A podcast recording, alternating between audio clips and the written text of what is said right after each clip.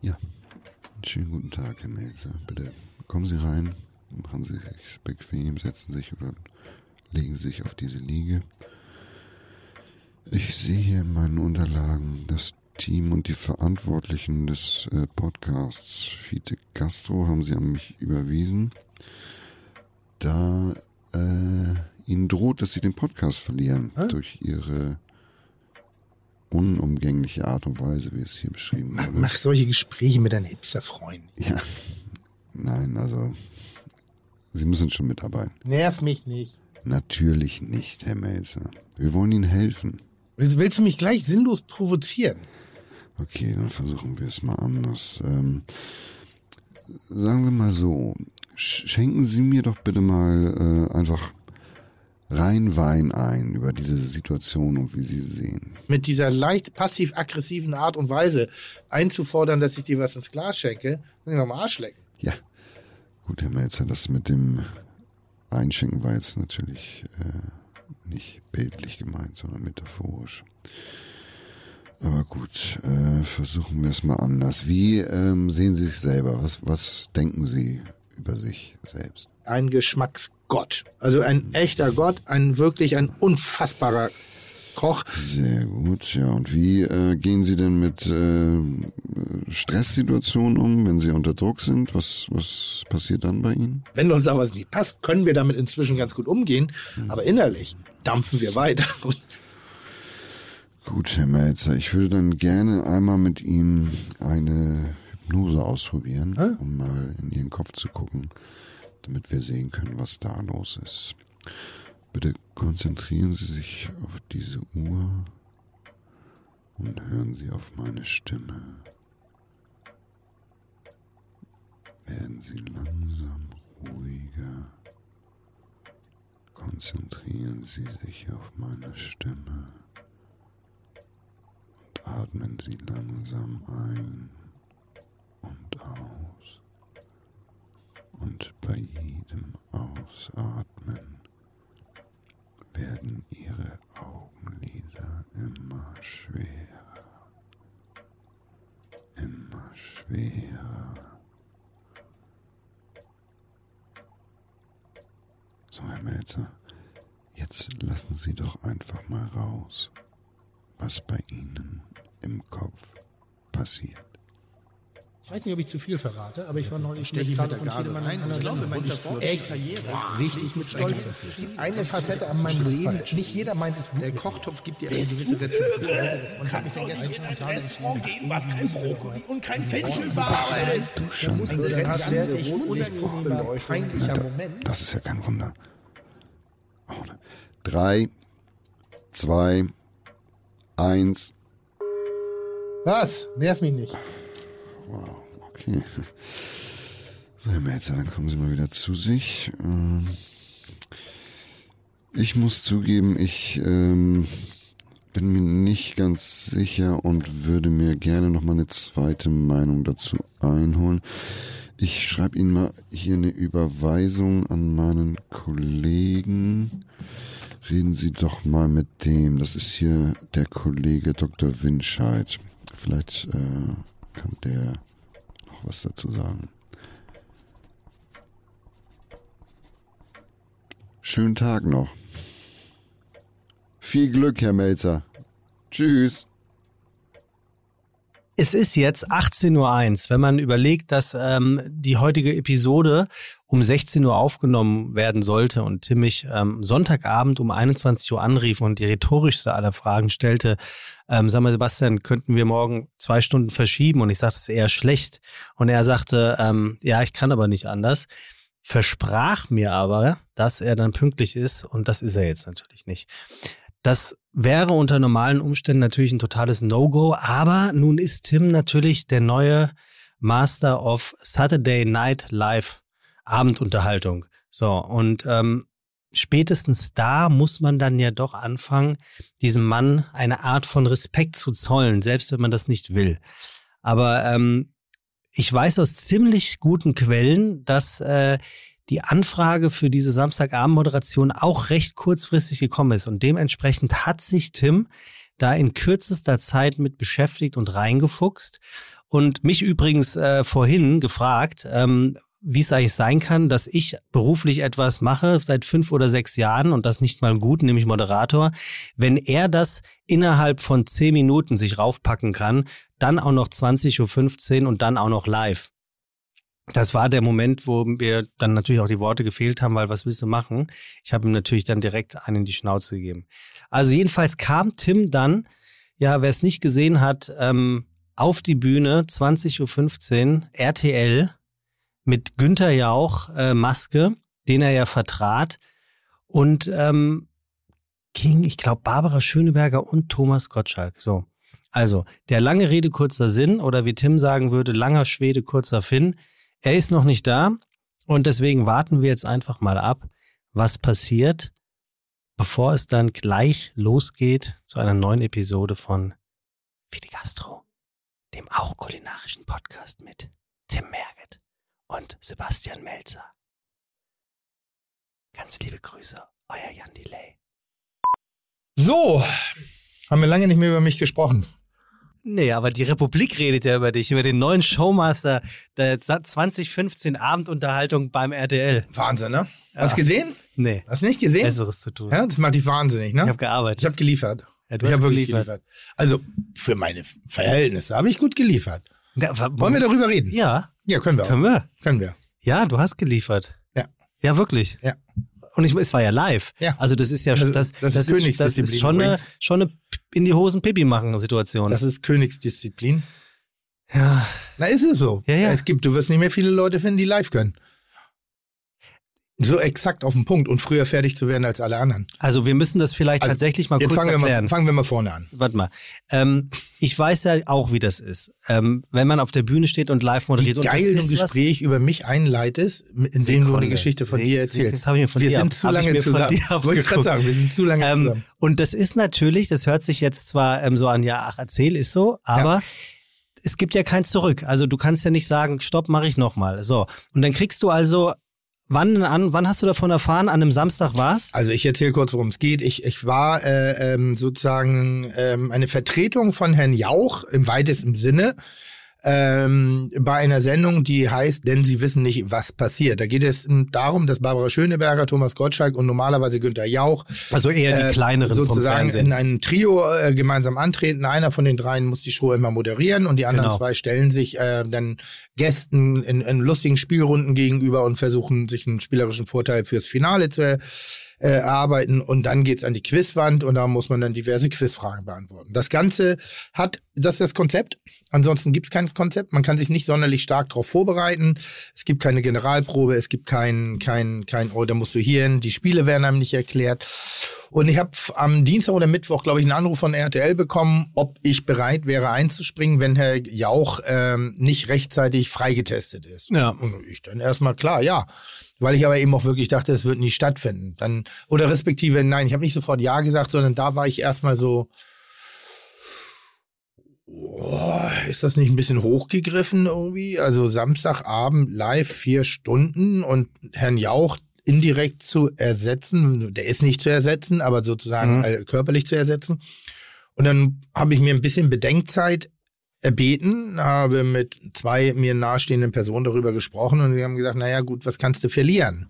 Entweder ist es deine letzte Moderation, aber es ist auf jeden Fall deine erste und das ist ja das, was man dir nicht mehr nehmen kann. Du Ja. hast einmal eine große Samstagabendshow moderiert, was man nicht von jedem behaupten kann. Ja, gesagt, das sind weise Worte. Also Ja. was habe ich zu verlieren? Und dann habe ich zugesagt, ähm, Finger gedrückt, dass Herr Jauch rechtzeitig gesund wird. Und dann ist er leider eben nicht rechtzeitig freigetestet worden, so dass das Ganze dann wirklich stattgefunden hat. Und dann bin ich schon von ausgegangen, dass man mich vielleicht ein bisschen mehr ins Boot holt, weil ich ja der Neue bin, weil ich keine Ahnung habe, weil, Kanntest du die Sendung? Nee. ne? ja, ja klar. Ja? Und ähm, und dann gab's das aber alles nicht. Und dann bin ich irgendwann um hier um zwölf in Hamburg ins Auto gestiegen, nach, nach, nach Köln gefahren, relativ spät gut da angekommen. Dann saß ich zwei, drei Stunden in meiner Garderobe, weil die sollten ja nicht wissen, ich war eine echte Überraschung für die. Also so. für die, für Thomas, äh, ja doch für Thomas und Barbara natürlich. Ja. Allerdings auch für Thomas Hermanns und Michel Hunziker, die auch noch da waren. Dann wurde ich um Viertel nach sieben ins Studio geholt, fünf Minuten durchgeführt, damit ich einmal zumindest sehe, wo die Küche steht. Dann hat man gesagt, und die Spiele erklären sich von alleine. okay, was ist meine Aufgabe? Ja, das wirst du schon sehen. Man, du kriegst einen Umschlag und da steht alles drauf. Ach. Also man kann sich nicht drauf vorbereiten. Okay. Und dann ging das los. Dann hatte ich einen tollen Auftritt mit Ralf Möller, das haben sie schön gemacht. Irgendwie ein Oscar-Preisträger zieht den anderen Oscar-Preisträger rein, dann gab es ein großes Hallo. Und dann habe ich einfach einen schönen Abend gehabt, muss ich ehrlich sagen. Und natürlich war ich nicht äh, brillant, aber für die Größe der Aufgabe bin ich sehr zufrieden mit mir, habe ich das gut gemeistert und äh, muss mich für nichts schämen. Gab es einen Moment ähm, während der ähm, Moderation, wo du nur für dich gemerkt hast, oh, jetzt ist mal gerade heiß geworden, weil dir irgendwie was unangenehm für dich selber war? Oder? Es gab eine Geschichte, ähm, da musste ich kochen. Also es war verabredet, Barbara hatte immer Hunger in der Sendung und hat man mich gefragt, ob ich nebenbei auch noch kochen könnte. Und ich sagte, klar, wenn das alles gut vorbereitet ist, easy. Und es war nicht so abgemacht, dass ich anfange zu kochen und wir dann in die Werbung gehen. Und es war es war echt viel Werbung. Ne? Und es war Ja. auch echt für mich immer wieder irritierend. Aber ich fing dann an zu kochen und eigentlich war abgemacht, und wenn ich das dann mache, dann gehen wir in die Werbung. Und wir sind nicht in die Werbung gegangen. Das heißt, ich musste Ah. mir spontan aus den Fingern saugen, dass ich jetzt neben der Moderation, die mich ja auch noch Kraft gekostet hat, musste ich anfangen Mhm. zu kochen. Und die anderen standen auf einmal aufgeregt um mich drumherum, was auch nie abgesprochen war, sondern die waren dann so, und dann war, ist der gesamte Kochprozess gezeigt worden und während des Kochprozesses wurde das nächste Spiel anmoderiert. Mhm. Ich war aber noch beim Kochen, also es gab kein Ding. Ich wusste, dass jetzt gleich ein Technikspiel kommt, wo ich eine Technik bedienen sollte, die ich nicht beherrsche. Nämlich Man hat mir eigentlich gesagt, es gibt ein, wie heißt ein großes iPhone? iPad. Ja, genau. So, äh, es gibt so einen großen Bildschirm und da sind dann selbsterklärende Dinge drauf irgendwie und dann kannst du da auf den Knopf drücken und musst dann das Spiel auflösen. Weder wusste ich, dass es ein Live-Telefonat ist, noch wusste ich irgendwas, noch wusste ich, wie das Spiel abläuft, weil es wurde immer nur in die Kamera moderiert für die RTL-Zuschauer. Mhm, ich mhm, habe davon aber überhaupt nichts mitbekommen. Keiner von uns. Und ähm, wie gesagt, während ich kochte, ging der, ging, ging der Umschlag runter und äh, Thomas Gottschalk hat sich dann meine erbarmt und hat dann den Umschlag schon mal an sich genommen, hat schon mal das Regelwerk vorgelesen. Gab nur ein Problem, ich habe nicht zu, ich habe es nicht gehört. Ja. Also hatte ich das Regelwerk immer noch Ja. nicht. Dann bin ich dann irgendwann hatte ich mein Essen serviert und wollte sozusagen die Führung wieder an mich nehmen. Und da sagte Barbara nur so, ja, das haben wir schon gehört. Und ich sagte, ja, ihr, aber ich nicht. Und das brauchst du nicht, mach weiter. Und ich, sag, ich weiß auch nicht. Das ist ja warm geworden. Und da wusste ich so nicht so richtig, setze ich mich jetzt durch und sage, komm, ich lese mir die Regeln durch oder Ja. wie auch immer. Das heißt, dieses Spiel ist komplett an mir vorbeigegangen. Trotzdem sollte ich es moderieren und trotzdem sollte ich es auch auflösen. Ich wusste aber nicht, worum es bei diesem Spiel geht. Mhm. Und dann lag vor mir ein iPhone. Und dann hieß es irgendwie so, ähm, gab es irgendwie eine Anordnung. Ich bin dann wirklich durcheinander. Es gab drei Spielrunden und ich musste dann irgendwie äh, Auflösung 1, Auflösung 2, Auflösung 3 machen, aber eben nicht so klar kommuniziert, jedenfalls nicht für mich. Und dann habe ich äh, beim zweiten Spiel sozusagen die dritte Lösung schon gezeigt. Gott sei Dank waren die Antworten vorher schon eingeloggt und damit war das Spiel auch, auch schon entschieden. Und ähm, da war ich wirklich mal für zehn Minuten echt nervös, also richtig nervös. Da ging mir auch der Stift, weil ich natürlich, ich habe überhaupt nicht mehr das gemacht, was ich machen wollte. Äh, ich hatte ein bisschen die Kontrolle über alles verloren und ähm, das war mir dann natürlich auch so ein bisschen unangenehm, weil ich fand, das war auch der einzige Moment, wo ich ein bisschen dümmlich rüberkam. Allerdings ähm, sagte zumindest Thomas Gottschalk äh, zu mir, ich habe eins richtig gemacht, ich habe dann natürlich das Spiel 2 aufgelöst und habe dann aber nochmal bei der Dame vom sozusagen von der dritten Möglichkeit angerufen, habe mich nochmal entschuldigt. Dankeschön, dass sie jetzt gar keine große Rolle mehr spielt für das Spiel, weil ich es einfach nur verkackt habe. Und Und da sagt er, das hatte Größe, sozusagen in einer Live-Show einen Fehler zu machen und den Fehler, obwohl alle anderen schon durch waren, den Fehler nochmal nach vorne zu holen und sich zu entschuldigen dafür, dass man da Bockmist gebaut hat. Und ansonsten fand ich, war ich ein okayer Moderator. Also ich, ich, ich glaube, es ist nie aufgefallen, äh, dass ich es noch nie, nie, nie gemacht habe. Ein paar Schwachstellen natürlich, aber ich jetzt auch, habe mich auch nicht für den Grimme-Preis angemeldet. Und hat sich der äh, Günther Jauch im Anschluss gemeldet? Äh, nein, nein, nein. Da weiß ich auch nicht ganz genau. Es gab eine Situation. Hm. Da war ich mir nicht sicher, ob das angemessen war oder nicht. Bin ich mir bis heute noch nicht. Ah, ich weiß, was du meinst. Ähm, wir haben ihn live dazugeschaltet und ähm, er sah fantastisch aus und es gab ein längeres Gespräch eben über die Corona-Erkrankung, Ja. als auch natürlich über die Möglichkeiten, wie wir aus dieser Pandemie raus äh, kommen und ich hatte die Anweisung in der Werbepause vorher bekommen, ein bisschen Druck zu machen, dass Ja. wir ein bisschen hängen. Ich sollte Ja. jetzt angasen. Ja. Und für mich in der Wahrnehmung dauerte das Gespräch ähm, ein bisschen länger. Und dann sprach er gerade davon eben und rief eben auf, weiter an der Impfung teilzunehmen, offen diesem Thema gegenüber zu bleiben. Und ich fuhr ihm ein, und dann ging er so ein bisschen auf, auch die Politik hat ja an Bereichen versagt. Und dann meinte er, ja auch, seien Sie mir nicht ganz böse. Aber ist das nicht eher ein Thema für Stern TV? Wir machen doch heute Unterhaltung. Sauber. Gut. In seinem Haus. In seinem Haus, in seinem Job, in seiner Rolle. Und natürlich, und das war so, ich, ich sag mal, vielleicht nicht angemessen, aber irgendwie auch doch. Ja. Also es war genau so ein Spagat, wo ich sage, ah, da bin ich mir nicht ganz sicher, ob ich okay war oder übergriffig. Aber ich, ich, ich habe so entschieden und ich glaube auch, dass ich richtig entschieden habe. Und ähm, wenn er es anders sieht, und ich glaube, weiß es nicht, ich glaube es nicht, ich glaube, es ist ihm auch egal gewesen eigentlich. Ähm, aber das war so für mich, nochmal, Gottschalk, Jauch, Schöneberger. Was hat denn der Gottschalk Dagegen, nach nee, der mal. Sendung gesagt? Gottschalk, Jauch, Schöneberger, Thomas Hermanns und, und Michelle Hunziker. Wie viel, wie viel Moderatoren kennt man noch, die Showformate moderieren? Das sind die fünf. Ja, und Sebastian Merget. Und Sebastian Merget natürlich, aber das ist Upcoming, Rising Star. Ja. So, und dann stehe ich da und bin da Tim Melzer irgendwie als kleiner, großmauliger Koch. Und ähm, das war schon echt, echt krass für mich. Und wie gesagt, äh, Gottschalk hat äh, äh, wohlwollende Worte gefunden. Ich weiß nicht, wie ernst er sie meinte, aber ich nehme sie jetzt mal an, weil wenn er mich anlügt, dann nehme ich die Lüge an, ähm, dass ich das sehr gut gemacht hätte und ich mich da überhaupt nicht für irgendwas schämen muss. Also interessant, nee, das musst du wirklich nicht. Interessant ist auch, ähm, ich, ich bekomme ja, übrigens, das weißt du wahrscheinlich gar nicht, ich habe ja auch eine, eine, eine Privatsekretärfunktion für Tim Melzer Mhm. inne, für die ich Mhm. nicht bezahlt werde, weil es, es schreiben ja auch ganz viele Leute mir, Mhm. um mich zu bitten, dir etwas mitzuteilen. Und da ging es tatsächlich auch um, dass viele geschrieben haben, sie haben Tourette-Melzer vermisst an dem Abend. Ja, Weil, lustig. Also du warst ja A, hattest du einen Anzug an, Ja. B, hast du eine Brille aufgehabt, C, trägst du den Scheitel anders, Ja. D, bist du deutlich dünner, als du Ja. es noch vorher gewesen bist. Ja, ja. Also, und, also du warst im Prinzip Tim Melzer, Ja. aber ein anderer Tim Melzer. Ja, ich, So. man kann es einfach so umschreiben, das ist wie, wie, ein, wie, ein, wie ein Löwe im, im Zoo nach der Fütterung. Also ich bin immer noch der Löwe und ich werde immer, ich werde Ja, aber immer, gepöbelt hast du wirklich nicht. nochmal, ich war Gastgeber, ich, es gab nichts zum Pöbeln und es, Ja, bei war, Kitchen bist du ja auch Gastgeber oder bei, bei ja, bei aber Ready- in, bei Kitchen versucht man mir nonstop Dinge mental reinzuschieben, die ich nicht so, da, da überschreitet man ständig Grenzen mir gegenüber und da ist dann die, die, die, ich sag mal, die Wehrfähigkeit eine ganz andere. Mhm. Ich fand, es gab gar keinen Moment dafür da und ich hatte so ein, zwei Momente, da habe ich mir auf die Zunge gebissen, weil ich dachte, Oh, der andere Melzer würde jetzt einen raushauen, aber irgendwie hatte ich das Gefühl, dass auch die Menschen, mit denen ich das gemacht habe, das vielleicht gar nicht honoriert. Gab es irgendjemand, ähm, der, ähm, der Kritik geübt hat? Oh ja. Äh, Also- Fok- Fokus, also Nee, ich niemand meine von- kompetent. von Fokus, Fokus Online natürlich. Naja, gut. Ähm, die Sachen Finde- finde finde ich richtig Fehler. reingekommen, weil das stimmt halt so nicht, sondern die Sendung basiert auf diesem Chaos. Das haben die nicht verstanden.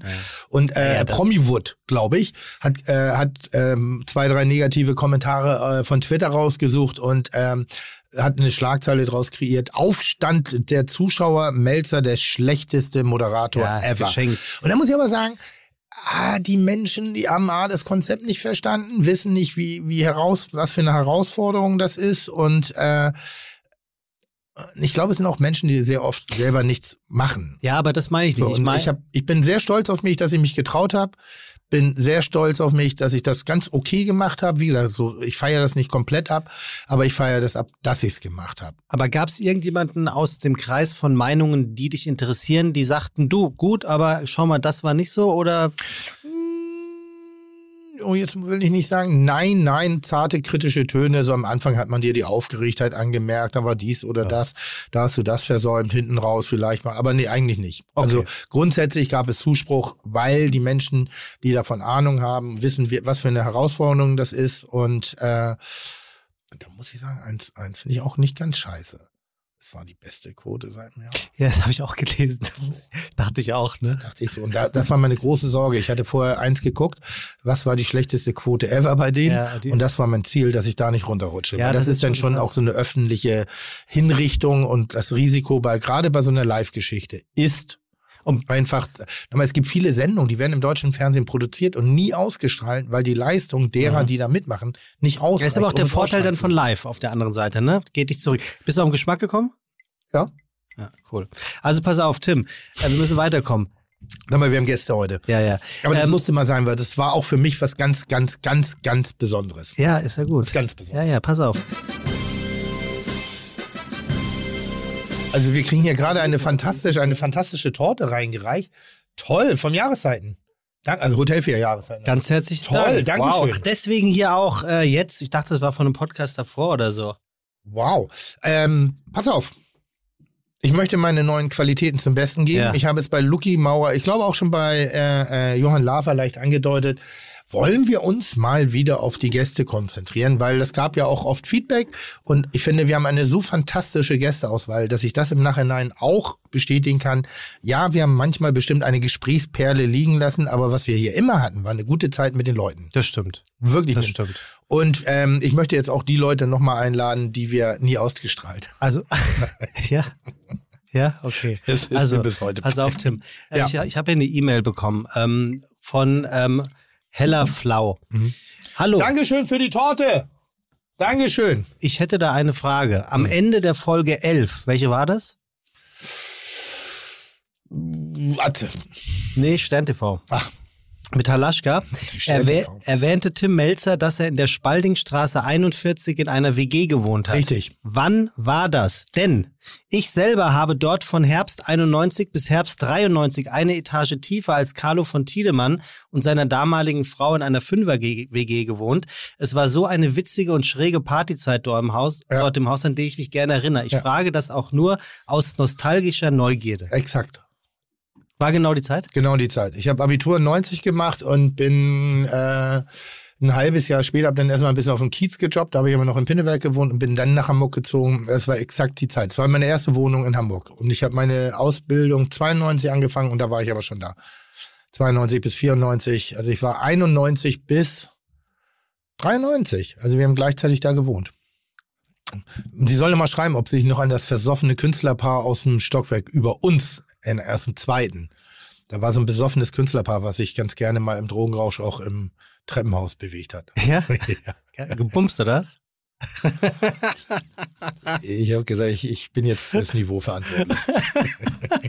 Ah, herrlich. Willst, was eigentlich? Bist du jetzt auch noch so eitel geworden, dass du keine Kopfhörer mehr aufziehst? Ey, weißt, du- weißt du, was nervig ist an der Brille? Mhm. Ich muss jetzt einen Ah, Schlüssel, Maske. also gestern, ja, Schlüssel, Maske, Papiere, Brille. Das sind vier Dinge, an die ich jetzt denken muss. Und vorher muss ich schon dran denken, mich Ja. komplett anzuziehen. Und jetzt hier auch noch Kopfhörer. Wo liegt deine Brille? Des Nächtens? Nachttisch oder? Nee, äh, ich ziehe sie aus, sobald ich ins Haus komme. Ja. So, das macht mich noch wahnsinnig. Liegt aber auch daran, äh, dass ich sehr viel schmutzige Finger bei mir im Haushalt habe.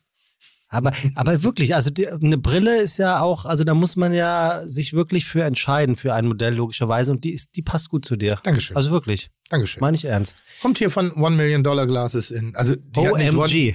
die hat nicht One Million Dollar gekostet, so heißt der Laden einfach nur äh, Ja. von einem Stammgast von uns. Ich trage ich trag eine Brille von Hamburg Eyewear, also ein Hamburger. Ähm, und weißt du, wie der Brillenladen heißt, wo ich die gekauft habe? Ja. Glasgow. Aber Go mit G-O. Sind die Brillenläden sind so die neuen Friseure, ne? Ja, total. Ja. Natürlich. Was, was würden Sie gern trinken? Ich will eine Brille. Ja, ja, aber was willst du trinken? Unser heutiger Gast mag Ja. kein scharfes Essen. Er isst kaum Fleisch und er mag keine Pilze. Dieses Pilzding verstehe ich. Weiter.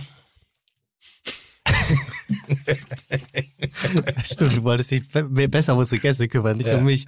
ähm, er betreibt mit seinem Bruder und Kollegen insgesamt sieben Gastronomien. Das ist mehr als du. Betreibt. ja, das ist mehr als du, oder? Ja. Aha. Warum sagst du so betreibt? Ich überlege gerade. Sieben, weiß ich nicht. Thomas Gottschalk macht ja keine. Ich kenne zu wenig Leute mit Brüdern. Also, das ist mir echt aufgefallen. Aber mach weiter. Sieben Gastronomien, ja. Er kocht sehr schlecht, aber er wohnt in der WG. Er sagt, seine Wohngemeinschaft kocht sehr gut. Nudeln äh, kann er selbst machen. Israelisch findet er auch geil.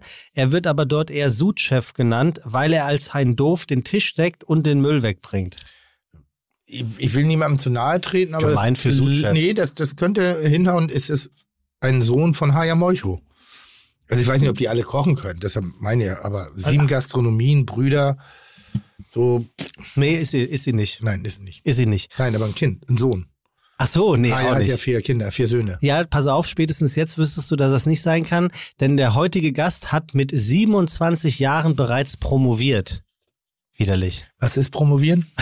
Weiß ich auch nicht. Ich habe es im Internet gefunden. Studiert. Also pro ist, glaube ich, eine lateinische Vorsilbe für für. Hat einen Doktor gemacht. Und movire ist bestimmt von to move, bewegen, für, für bewegen. promovieren, ist, ist das schon ein Forsch oder ist Doktor? Du bist so dumm. Selbst die Du Brille macht dich, dumm, nicht, ey. macht dich nicht Du bist intelligenter. so dumm. ja. Äh, ja, er ist Doktor. Krass. Hättest du Bock auf einen Doktortitel? Gibt es eigentlich einen Koch, der einen Doktortitel hat? Bestimmt, aber mir fällt keiner ein. Das wäre doch mal was. Kannst du mal einen Doktor machen? Fragen wir gleich mal. Ähm, mit, Doktor in was? das sage ich jetzt noch nicht. Okay. Er ist, ähm, hat seine ersten unternehmerischen Schritte gemacht, Mhm. indem er Madenrennen veranstaltet hat. Und die liefen so ab. Er ist mit den Angelmaden auf den Campingplatz gefahren in Südfrankreich, Mhm. der feine Herr. Mhm. Und dann setzt man auf eine Made, und zwar auf die, die am schnellsten durch diese Madenbahn läuft. Mhm. Wer gewinnt, ähm, verdoppelt dann den Einsatz. Mhm. Und äh, sein, äh, seine Regeln waren immer fünf Maden gleich zehn Franc. Und fünf Franc, das war seine Rechnung, deswegen hat er das gemacht, waren gleich drei Magnum. Also Eis, nicht die Magnumflaschen. Oh, da scheint er ein bisschen jüngerer Natur noch zu sein, weil so lange gibt es ja noch nicht. Was? Magnum. Doch. Quatsch. Was würdest denn du jetzt schätzen, wie lang? Das google ich mich parallel. Das würde mich aber jetzt auch mal. Ich, ich Was haben wir denn heute für ein Jahr? 221. Dann würde ich sagen ungefähr 2000er. Okay, Sekunde. 20 Jahre. Magnum, Eis, äh, wie sagt man denn? Äh, Entstehung. Entstehung. Herstellungstag. Entstehung. Ursprung. Nee. Ursprung. Ursprung. Wir sind. So. Wo wird Magnum hergestellt? Hier. In den 1980er Jahren wurde äh, bei der deutschen Unilever, Eisdependance, Langnese und so weiter, im Jahr 1989 wurde Magnum auf dem deutschen Markt eingeführt. 89. Krass. Zu früh und noch viel zu lange am Markt. Was, was hat's gekostet? Was schätze? Einführungspreis? von Magnum? 1,80. Ja, zwei Mark. Siehst du? War von Anfang an teuer. War teurer als Cornetto. Was war dein Eis? Äh, brauner Bär. Achso, rhetorische Frage. Brauner es schmeckt? Nee, weil es so heißt. Nee, brauner Bär. Du, ich mochte brauner Bär sehr gerne. Cola mochte ich gerne. Cola Pop hieß es, glaube ich. Ja. Äh, Weil es aber das Richtige, ne? So, und äh, Dolomiti haben wir auch schon Oh. drüber gesprochen. Das mochte ich auch sehr, sehr gerne. Welche Farbe am geilsten? Ich, ich, ich mochte eigentlich am liebsten immer grün. Ich auch. So, aber so, ich mochte sehr gerne die, ähm, wie heißt sie? Ist es die Königsrolle? Das, Von Langnese? ja, so eine, so eine, ich glaube, es ist Königsrolle. Was ist denn los mit mir heute? Ach, Twister. Nein, Twister war schon, da war ich schon groß. Ist das geil. Nee, so, so, ein, so, ein, so, ein, so ein halber, so eine halbe Kugel länglich und innen drin war ein Erdbeerkern. Vanille, Schokolade drüber und dann war immer so leicht ranzige Sahne mit Schokostreusel drauf. Und die große Kunst bestand eigentlich immer, sich langsam an diesen fantastisch fruchtigen Erdbeerkern ranzutasten. Also sehr künstlich. Ähm, ich glaube, Königsrolle hieß das. Ja, Königsrolle. Okay. Äh, unser heutiger Gast hat zahlreiche Ticks. Maracuja-Split fand ich schon kacke. Das war schon eine moderne Erfindung in meiner Welt. Ja, und kannst du dich noch an Sektcooler erinnern? Das kam nämlich, das war Split nur in, in Bordeaux-Rot und da war Sekt drin. Das mussten die wieder vom, Eis, äh, vom Markt nehmen, weil die Kiddies reihenweise besoffen wurden. Krass. Ed von Schleck ist, gehört in meiner Erinnerung auch schon zu den neuen Eissorten. Fällt dir eigentlich noch auf, wie du mich abfertigst? Ja. Wirklich. Das ist, das ist, Aber immerhin biete ich an, dass wirklich- es niemand. das Ich halte das Gespräch wirklich, am Leben. Das ist so wie, als würde man sagen, Schatz, es ist ja nicht so, dass ich dich nicht mehr lieben würde. Du bist mir einfach so egal geworden. Genau weißt, weißt so du, welches Eis ich immer kacke fand? Hä? Immer. Den? Welches Eis ich immer scheiße fand? Das so aussah wie Bärchenwurst.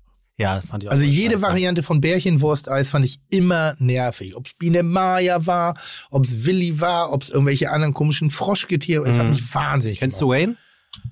Interessiert's? Ja, Wayne interessiert. Kennst du Cresta? Das ist Waynes Schwester. So, pass auf. Unser heutiger Gast hat zahlreiche Ticks. Ähm, zum Beispiel Türklinke, einer beispielsweise Tür ganz oben. Ich habe keine Ahnung, was er damit meint. Da müssen wir ihn gleich fragen. Ist aber auch egal, denn er hat das Renan-Syndrom. Das bedeutet, mal ein Finger oder ein Zeh ist kalt bei ihm und im Winter ist das so schlimm, dass es weh tut. Hast du davon schon mal gehört? Und das gibt's wohl offensichtlich wirklich. Ähm, wir machen weiter im Text. Er stellt zunehmend fest, dass er ein sehr kalkulierter Kopf ist, sagt er. Und er hat einen Podcast und durch diesen Podcast hat er festgestellt, dass er nun einen ganz anderen Zugang zu sich selbst hat. Neuer Blick. wie seine Ängste funktionieren, warum er kürzer treten muss und ein ehrliches Umgehen mit sich selbst und mit dem, was er empfindet. So, und jetzt kommen wir so langsam dahin, wo er seinen Doktortitel vielleicht haben könnte. Oh, du, sag nochmal was? Also, er sagt Ja. über sich selbst, dass Ja. er durch seinen Podcast, den Ja. er mit einem unserer Stammgäste übrigens macht, einen neuen Blick auf sich gefunden hat und herausgefunden hat, wie seine Ängste funktionieren und auch, warum er kürzer treten muss. Er ist ein echter Workaholic. Ja, ja, ja, aber weißt du was, ist, ist, ist er nett? Nett ist die Schwester von Scheiße. Nee, aber, aber kann man mit ihm offen reden? Oder ist das so, mu- muss ich nett sein gleich?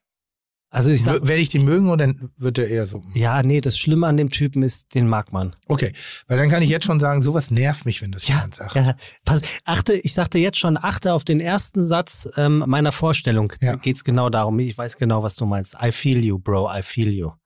So, Fun Fact. Ganz ehrlich. Aber merkst du, normalerweise ne, hätte ich dir durch die Scheibe sch- schon echt versucht, die Vorderzähne einzudrücken. Ich bin Ja. ganz friedlich Ja, gerade. Ich, bin, ganz friedlich. ich, ich muss meine Hormone testen lassen, meinen Stoffwechsel. Das Ja. ist irre. Pass auf, Ja. er, hat, er hat Günther Jauch ähm, in Unterhose gesehen. Weil, Ist er ein Rektologe? nee, viel schlimmer, der war mit 26 Millionär. Das erste Mal. Mhm. So, und jetzt bring das mal mit Günther Jauch in Verbindung, mit der Unterhose. Klingelt nix? Ah, irgendwie macht, mich, macht dich das fast sympathisch, dass du eventuell mal nicht weißt, wer es ist, weil den kennt eh jeder und es wäre eigentlich deiner natürlichen Ignoranz und Arroganz zuzuschreiben, dass du ihn nicht kennst. Ist es unangenehm jetzt? Also klingelt nicht. Nö, f- also für mich ist nicht unangenehm. Vielleicht findet er es blöd. Vielleicht ist er auch schon Also weg jetzt. zwei, drei Sachen finde ich wahnsinnig spannend und zwei, drei Sachen finde ich wahnsinnig anstrengend. Wenn ich, wenn ich dir jetzt sage, dass er einen Podcast mit Atze Schröder hat? Nee? Doch, ich muss mir gerade überlegen, wie der heißt. Der Podcast oder der Kollege mit dem Atze Beides. Schröder? Der Podcast heißt Betreutes Fühlen. Stimmt. Dann heißt der. Fangen wir mit Doktor an. Doktor Ja, sehr gut. Was heißt Löwe auf Lateinisch? äh, Lovando. Oh Mann, das könnte auch ein schönes Eis von Langnese sein. Wo soll ich das wissen? Wie- ich hatte eine wie- 5 in Französisch. Wie, wie, wie, wie, heißt, wie heißt der Lebensgefährte von der Frau, die ähm, bei, ähm, in der Immobilienfirma bei gute Zeiten, schlechte Zeiten arbeitet? Wie heißt der Typ, dem das Mauerwerk bei GZSZ gehört? Digga, du erklärst gerade im Blinden eine Farbe mit der Mischung aus zwei Farben. Also Du bist doch ernsthaft. jetzt RTL. Du musst doch GZSZ gucken. Hä? Leon. Ja, habe ich doch gesagt. Nee, du hast, du hast irgendwie den Namen für irgendeinen. Julian wollte ich sagen, aber Julian. Leon. Also Leon, Dr. Leon. Leon. Dr. Leon. Ja. Und was ist das hier? Wind. Sehr gut. Und wenn sich zwei Menschen, die verheiratet sind, trennen, dann Windscheide. äh, Scheidung. genau die Windscheide. Die Windscheide. Ja. Und jetzt machst du mal das UNG hinten weg. Bei der Das Scheidung. Scheide aus UNG, wo ist denn da UNG? Ja, dann lass bei Scheide. Windscheid. Ja, genau. Und jetzt alles zusammen. Dr. Leon Windscheid. Bitte. Fantastisch. Rainer Melzer jetzt mal sagen. Gut, Tim. Den können wir reinholen. Mehr, mehr kommt da nicht. Krass. Ja. Äh, Jetzt bin ich gespannt. Kommt er oder ist er weg jetzt? Ich glaube, der hat sich verzogen. Hat er sich verzogen? kennst. Weiß ja nicht, wie die so sind heute. Die Doktoren. Nee, die jungen, diese, diese jungen Influencer-Podcaster. Das ist kein Influencer. Das ist kein Influencer ist das nicht. Grüße. In der Tat ein junger Hund. Ein junger Hund. Sehr gut. Ah, Leon, setz dich. Was das für ein Konfetti ist, das ob des äh, Jubiläums. Ja, wir haben gerade gehört, dass Zwei wir zwei Jahre werden. Zwei Jahre. Wahnsinn, ey. Da habe ich ja genau das Richtige dabei. Dann kannst du mal sehen, in was für kargen Zeiten wir leben, dass wir einen zweijährigen Podcast feiern müssen. Also keine, So keine Zahlen mehr, kein gar nichts. Was? Das verstehe ich jetzt nicht. Nee, dass es damit ist. Ein bisschen Konfetti auf den Tisch. Yippie, Ach yay. so, ja, okay. Und eine Torte aus dem Jahreszeitenladen. Was, was, was soll denn noch kommen, wenn man eine 20.15 Uhr Show auf RTL Live moderiert? Also, wir sagen, Herzlich willkommen bei Fiete Gastro, der auch kulinarische Podcast mit Tim Melzer und Sebastian Merget. Chuck, Digga, Props, Digga, ihr habt meinen Respekt. Ihr macht Digga, Mucke, Schicke, Mucke, oh, wie gut das schmeckt. so, und jetzt sitzen wir hier und ähm, haben nach zwei Jahren Fiete Gastro unseren ersten Doktor hier, Tim. Ähm, und zwar mit Dr. Leon Winscheid, einen Psychologen, einen Autoren und natürlich, das muss, muss man ja heutzutage haben, einen Podcaster. Leon, wie geht es dir? Blendend. Tatsächlich ich saß da draußen, es ist ziemlich weird, euch zuzuhören, während ihr über einen so redet. Und den Namen so versucht zu erklären, wie ich das immer im Praktikum am Telefon auch erklären musste. Wind wie der Wind und Scheide ohne E nach dem Motto. äh, also habe ich mich sehr willkommen gefühlt direkt. Also ich kenne eine Person, die jetzt den Podcast schon längst nicht mehr hört. Ja? Weil sie, ja, aber dieses Wort SCH mit hasst. Ah, okay. Also wirklich hasst. Aber das, es gibt ja so bestimmte Worte, die in eine komische As Das stimmt. Assoziation aus. Also es gibt bestimmte äh, Umschreibungen für bestimmte Dinge Ich finde. Scheide richtig Hör geil. jetzt auf, bitte. Ähm, aber es gibt ja auch so, so Umschreibungen von Flüssigkeiten oder Ja. Dingen, irgendwie so, die. die Rotz, das klingt schon eklig, ne? Nee, Rotz klingt geil. Rotz, Nee, finde ich auch Ich finde eklig. zum Beispiel auch, ich finde zum Beispiel auch äh, Sputum Grevenbruch klingt sehr eklig. Ja, Also ich aber Sputum ist viel eklig, weil Sputum, Was ist das denn? Rotz, Spucke, Sputum. Ach, das ist das ein Fachwort dafür, oder? Ja, Sputum, das ist so. Guck das mal bitte nach, weil das klingt nach einer Flüssigkeit voll mit, mit Bakterien Ja. und, und Dingen, mit einem eigenen Kosmos. Ja. Aber schön ist auch Aber- Expektorat. Das ist der Auswurf vom deinem eben angesprochenen Sputum. Also das habe ich mir noch aus Ja. der Schulzeit gemerkt. Aber das meint, das Sputum finde ich ein ganz widerliches Wort. Das ist so, also ich laufe jeden Morgen Eiter an der ist auch Kinder, ich laufe jeden Morgen an der Kindertagesstätte vorbei, die Eitrig. heißt Rotznasen. Und ich finde, das ist kein schöner Titel Nee, für eine Kindertagesstätte. Mein Kind ist bei den Rotznasen. Das finde ich irgendwie blöd. Warum? Weil eine Rotznase ist doch eher Ist, was willst du toniert. Äh, es ist voller Bakterien. Ja. Alter, ihr seid beide so Ich Zwangsneurosen. lebe mit so einem Namen, der hinten dran schon bei Naja, scheinbar manchen naja, Leuten aber Unbehagen In der, auslöst. in der Also, Anmoderation hieß es ja schon, dass du schon so ein paar Ticks hast. Ja, und diverse. Jetzt willkommen im Club. er auch, der beschäftigt sich nebenberuflich mit ICEs. Also das ist jetzt, also euch kann man in dem Gespräch beide nicht Tim, ernst nehmen. denk an deine Also- Brille und dein neues Du. Nee, aber ich versuche ja noch die allgemeine Stimmung der, der, der, der Bevölkerung hier aufrechtzuerhalten. Weil wenn, sich, wütend. weil wenn sich zwei, ich sag mal, Zwangsneurotiker unterhalten, dann verzerrt das das Hast gesamte... du keinen einzigen Tick? Kein ein, das glaube ich nicht. Na, ich habe einen, ich, aber, aber ich, ich würde da eher die Verantwortung bei mir sehen und würde nicht sagen, das ist kein schöner Name, sondern ich würde sagen, ich mag den Namen nicht so sehr für mich und ich bin irritiert, dass andere Menschen das mögen. Gut. weißt du, mehr, offen, mehr Offenheit. okay. Habe ich jetzt nicht ganz verstanden, Ich aber auch nicht. okay, Ich auch aber nicht. äh, Nein, in dem Moment, wo ihr sagt, das ist kein schöner Name, verurteilt ihr Menschen, die ihre Kinder in diese, in diese Kita schicken. Ach Das so, Und, und, das? und, und besorgt sozusagen Tim, du ein- machst ein- mir langsam wirklich. Sorge mit der. Ich sage, ich finde das okay. geworden. Man darf gegen alles was sagen. Man darf für und gegen alles Mhm. sein.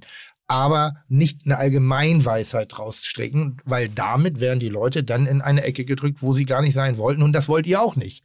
Ihr wollt ja gar, oder wollt ihr, dass die Kinder in Zukunft zusammengeschlagen werden auf dem Nachhauseweg? nee, aber was hast du denn jetzt für einen Tick? Ich. Das war doch die eigentliche Frage. Danke, Leon. Ich finde es jetzt schon toll, dass du hier bist. Also ich entwickle langsam Ordnungstick. Ja. Das ist äh, äh, zwar sehr selektiv, aber in bestimmten Bereichen. Ähm, ich muss momentan wahnsinnig viel fegen. Also du fegst dann immer so Ecken Ja. von Staub. Ja, Ja. das kenne ich so. Auch die Fußleisten auch, da oben drauf, Yep. wo man mit dem Sauger nicht Also hinkommt. gerade wo jetzt hier so, so die Sonne, die ist noch tief, das ist noch eine Ja. kalte Wintersonne und wenn die tiefer in, durchs Fenster scheint und dann sieht man eben den Dreck auf einmal auf diesem Holzparkett ganz anders und da, ich, da kann ich nicht sitzen bleiben. Da muss ich mal kurz Handfeger und Schaufel nehmen oder so. Aber ich fege Staub lieber. oder Staubmäuse? Weil Staub, die sind ja ganz schlimm. Staubmäuse ist so, dass, Ah. das ist für mich schon die, da ist man über das Level schon hinaus. Da das ist ärgert dann, man sich, Das ne? ist dann wie Das Natur. passiert einem Mensch mit Tick ja gar nicht. Der ist ja vorher schon aktiv. Also das habe ich inzwischen so ein bisschen und äh, generell packen. Ich, hab Ja, bin ich voll bei dir. Ich, ha ich hasse packen. ich hasse packen und ich Ach so, okay, ich dachte So. jetzt, du liebst, dass das dann so einsortiert da drin ist, weil ich schmeiße mal alles rein, irgendwie setz mich noch mit auf den Koffer drauf und Nee. nein? Ach, ihr macht das dann so richtig ganz Du, Tim, sortiert. Tim, Ah, Papiertüte, es, es, Papiertüte. Es tut mir, es, es, tut mir, es tut mir jetzt echt leid. Panikattacke. Wahrscheinlich Panikattacke. wird, wird Tim mich jetzt gleich kündigen, aber ich habe sogar Seidenpapier zwischen meinen Dingern. Nein, aber jetzt nicht auch? bei privaten Wirklich? Reisen. Nein, Guck mal, Tim. nein, aber ich weiß noch nicht, wie man es anwendet, aber ich habe sein Papier gekauft, genau dafür. Tu es. Es ist wirklich, Och. es ist grandios. Geil. Es Ja, ist Entschuldigung, grandi- kannst du in der Stunde Weißt- wiederkommen. Wir weißt- müssen ein Problem klären. Nee, aber ich merke, das ist genau Weil der, weißt der du, Zeitpunkt, wo hier ein passiert? Psychologe in euren Podcast Ja, weißt du, was ihr nicht habt ja so passiert? heftige Durch Schäden. das Seidenpapier passiert nicht das hier. Gepackt, zugemacht, hoch. Oh, Passiert nicht mit Seidenpapier. Das ist genau der Moment, den ich hasse, Leon. Ähm, also ich packe gerne meinen Koffer Ja. ne, und gerne auch nach Farben und ich habe ein System. Ja. Es ist so weit, dass wenn ich mit meiner Familie verreise und ich habe den Koffer gepackt, der ist noch offen und jemand kommt, kannst du das noch mit einpacken? Da kriege ich eine mittlere Panik. Da, da, kann ich- wird mir, ja, da kriege ich einen trockenen Mund schon allein bei dem Gedanken, Ja. weil jetzt mein System unterbrochen. Es ist irrational Und dann gibt's den einen Das ist ja das Moment. Gemeine an Ticks, die sind ja immer irrational. Und, ja, ist es? Ja, sag Ach, mir mal einen rationalen Tick. Ich habe noch gerade von Leuten gehört, die sind mit, so, mit sowas tatsächlich, psy- wir machen es ja jetzt Ja. ein bisschen im Bereich, wo man noch sagen würde, es ist jetzt nicht klinisch, würde es jetzt nicht in Therapie gehen mit. Nein, nein. Ne, aber wenn wir Leute haben, die wirklich nicht mehr aus dem Also, Haus können wegen Händewaschen, nein, die sind ja gerade massiv belastet, weil alle sagen, wasch dir dreimal am Tag die Hände und du denkst eigentlich, äh, ich will genau das lassen. Aber es gibt einen ganz komischen Moment beim Reisen bei mir.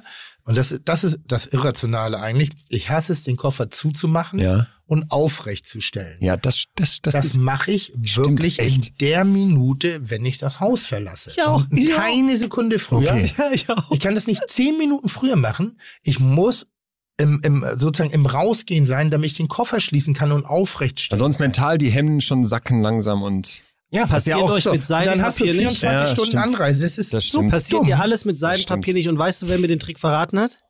Ingo C. Peters. Ich weiß, bei dem habe ich ja einen, Koch, äh, Kochpack, einen Kofferpackkurs gekriegt. Ach wirklich? Ja, ja. Ah, den habe ich, ich habe nur den Tipp bekommen. Er hat mir sogar Das ganz ist gemein. Nee, zum Geburtstag, ganz süß, hat er mir äh, Kofferpackkurs geschenkt und hat mir alle äh, Utensilien geschenkt, die man benötigt, um einen intelligenten Koffer zu packen.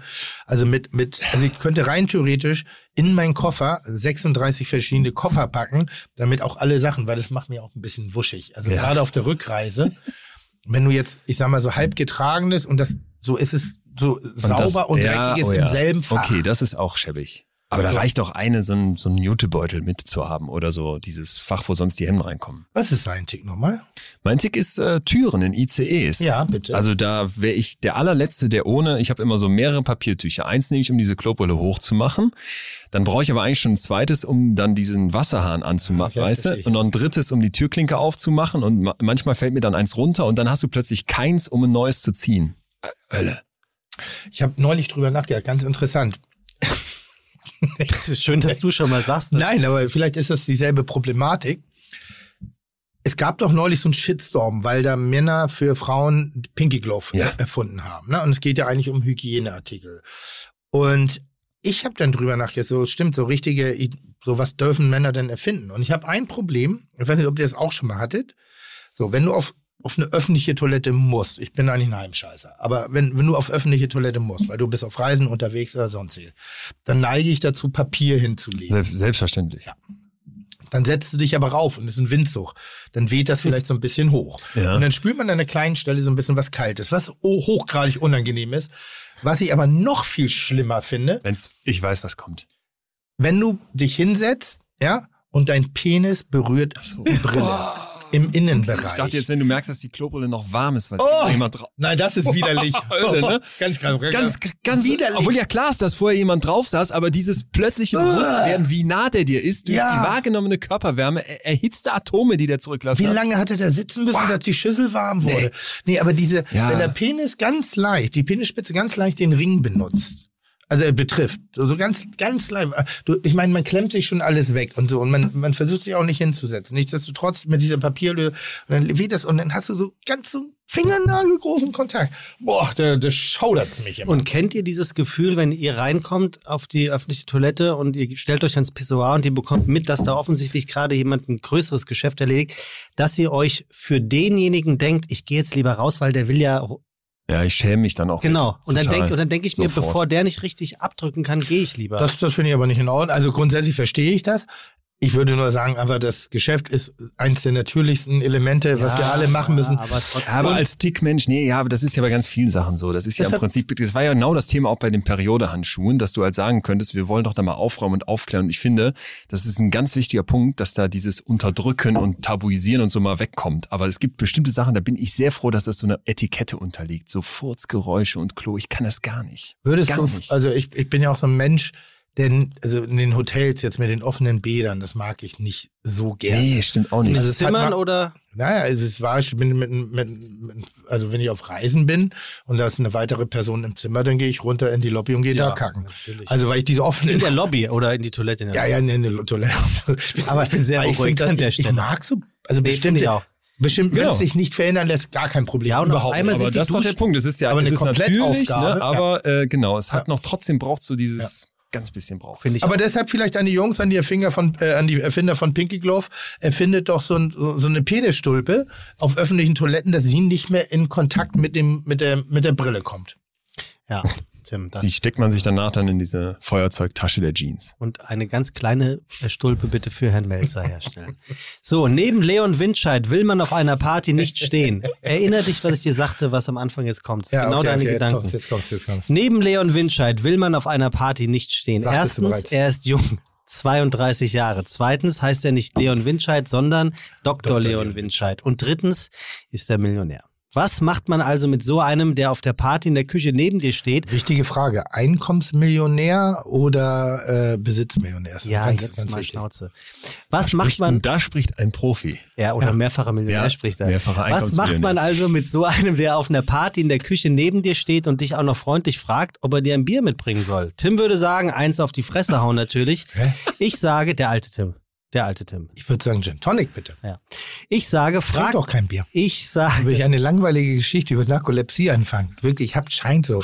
Und damit scheuche ja gut. Genau das erzähle ich nicht wieder mit. Dann kommen die Leute nie wieder. Was habt ihr eigentlich so für Durchhörquoten hier einer, bei euch? vor einer Viertelstunde sagte Tim noch, Sebastian, und wir lassen jetzt auch den Gast ein bisschen mehr zu Wort kommen. Ich habe das da draußen gehört. Ähm, war es Ja, eine Viertelstunde? also. ich dachte eine halbe. So, auf die Fresse. Und ich sage, fragt ihn, was aus der Million geworden ist, die er bei Wer wird Millionär gewonnen hat. Denn dann wird es endlich menschlich und Dr. Leon Winscheid wird erzählen, dass er die Million verprasst hat. Nach gerade mal einem Jahr. Was für ein Loser, der an dieser Stelle glaubt, dass hier sinnloses Verprassen der Fall war. Leon, ich lasse den Doktor jetzt mal aus Respekt den deutlich älteren und deutlich weniger akademisch ausgestatteten in diesem Raum weg, erklärt die hohen Ausgaben am liebsten so. Mit 26 Jahren eine Million Euro netto über den Kopf geschüttet zu bekommen, ist natürlich ein ganz großes Glück. Das Wichtigste war, dass mir dieser Gewinn die Angst genommen hat, mich selbstständig zu machen. Ich habe das Geld in ein Haus und die MS Günther investiert und ein Jahr nach dem, Gewe nach dem Gewinn habe ich nichts mehr auf dem Konto gehabt. Heute, fünf Jahre später, ist er Ex-Millionengewinner Podcaster, aber vor allem Psychiater und Autor. Und im Zusammenschluss der zwei letztgenannten Persönlichkeiten, Autor und Psychiater, tritt er ganz aktuell in seinem Buch als eine Art Reiseleiter auf, der durch unser inneres Leben führt und darüber geschrieben hat, dass der, der Mensch sein will, vor allem eins, eins können muss. Merkst dir, fühlen. Denn obwohl Gefühle unser Leben bestimmen, wissen wir wenig über sie. Am Ende seines Buches sagt Leon, gewinnen wir ein neues Verständnis von uns selbst und verstehen, wieso Fühlen unsere größte Stärke sein kann. Nun ist Leon also hier und wir werden ihm heute vor allem auf den Zahn fühlen und herausfinden, was Gefühle eigentlich mit Essen und Trinken zu tun haben und natürlich, ob Tim wirklich 10 Kilo abgenommen oder es sich am Ende doch nur danach angefühlt hat. Herzlich willkommen bei Fide Gastro, Dr. Leon Windscheid. 12 Kilo? Zwölf Kilo. Spannend. Mich hat äh, jemand gefragt zum Thema äh, Privatsekretär, Ja. ob ähm, du sagen, ob ich ihm sagen könnte, Ganz wo geil, du wie du gerade unseren Gast hast. begrüßt und dann sofort wieder auf uns kommst. das ey. Werbung, Wer, wer, wer ist der Ich-Bezogene? Hallo Leon. Hallo, schön hier zu sein. Siehst toll aus, Tim. Ich Dankeschön. hätte gedacht 20 Kilo, aber vorher warst du ja auch schon. Nee, vorher war ich gar, gar, Möppel? Möppel. Ja? Möppel. Ja, aber als, nochmal, ich habe mich grundsätzlich wohl gefühlt, aber es gab so ein paar Momente, wo ich dachte, nö, jetzt auch nicht mehr so, hm. Und, ähm, Dann sag mal äh, Eckdaten. Wie groß, wie schwer warst du dann? 1,81, 109 Kilo. Oha. So, und, Ja, dann, und, super. und ich habe mir immer so, ich mache mir so Wohlfühlgrenzen Ja. Und äh, da lügt man sich über die Jahre ja an, aber das Ja. macht man ja auch, damit man sich wohlfühlt. Das finde ich auch wichtig. Ähm, und ich hatte immer die 110. Solange die 110 nicht wackt, ist alles in Ordnung. Aber ich habe mich sehr deutlich darauf hingearbeitet. Das heißt, man pendelt doch immer so Ja. zwei Kilo, Ja. ne, mal hoch runter. Und es gab kein Pendeln mehr. Es ging immer nur ein Zittern nach oben so lange. Ja, und da habe ich gedacht, äh, jetzt, jetzt ist gut. Und da ich ähm, selber mich ganz gut kenne, mich sehr gut fühle und mich sehr gut spüre, ähm, habe ich gedacht, dann gehst du mal bisschen hier in so eine Art Betty Ford Klinik, also im Lanzerhof war ich und habe wirklich so neun Tage Hartfasten gemacht. Ach so. Um das und, anzuschieben, Äh, ah, okay. um die erste Motivation zu haben, ersten Erfolge auch schnell zu Stark. haben und das war gut. Und jetzt kommen wir zu bin, dir. Ja, ich bin aber jetzt schon direkt total gespannt, weil ich eben äh, schon erstmal danke für die kleine Autobiografie zum Anfang und dieses Thema mit dem Fühlen, was du angerissen hast, weil du hast gerade direkt gesagt, du bist jemand, der sich total fühlt und sich da so wahrnimmt, weshalb ich heute äh, Cliffhanger sehr gespannt bin, weil Ja. ich da auch ein paar Fragen an dich habe. Ich auch. Aus der Vergangenheit und ähm, Ich auch. mich das total interessiert. Mich erstmal riesig freue, hier zu sein. Danke für die Einladung, dass Sehr ich hier schön. beim Jubiläum sein darf. Leute, ist mir Dann fest. lasst uns So, doch direkt ganzen- in Media ich Res gehen. Wollte ich gerade sagen, nach dem ganzen Quatsch, den, den er da gerade erzählt. Ne? bitte. Diese blöden, ja, es, es Ich gibt muss doch immer. was sagen, Tim. Okay, gut. Bitte. Musst du jetzt was sagen? Ja, bitte. Okay, Entschuldigung. Jetzt hör doch mal auf. Ich muss mich noch bei Leon entschuldigen. Ich hatte Leon nämlich früher eingeladen. Und er hatte sich auch darauf eingestellt und ähm, es tut mir wirklich leid, dass das nicht so geworden ist, wie es war. Deswegen bist du jetzt heute hier. Und sehr gerne. Weil, wen wolltest du lieber haben? Atze Schröder und Soll ich die Mal. Wahrheit sagen? Ja. Du hattest keine scheiß Zeit. Ja, aber das wusstest du ja vorher. Nee, Andrea rief mich zu einer unchristlichen Zeit an und sagte hier, äh, Podcast mit Windscheid, nope. Dann habe ich gesagt, das geht nicht, weil ich habe Leon was erzählt, äh, versprochen, weil er zu der Ich Zeit bin auch sozusagen dein Wetten das. Ja, so. Also, also, was ich sagen wollte, Leon hat aktuell sein Buch rausgebracht, Besser fühlen und darum Bestes da, Timing da geht es, dafür? da geht es natürlich Okay. um das Thema fühlen logischerweise Ja. und auch um das Thema Essen und Hunger und so Ja. weiter und so fort. Und deswegen Jetzt verstehe ich möchte auch die Liste. gerne diesen wunderbaren Podcast heute mit der Frage eröffnen an Dr. Leon Winscheid. Sag mal, Leon, was ist Hunger eigentlich? Wie funktioniert das? Dieses Bies, Können- was können- Tim Melzer, Okay. nee, wir können jetzt gar nichts. Was Tim Melzer über all die Jahre auf die 110 Kilo gebracht hat.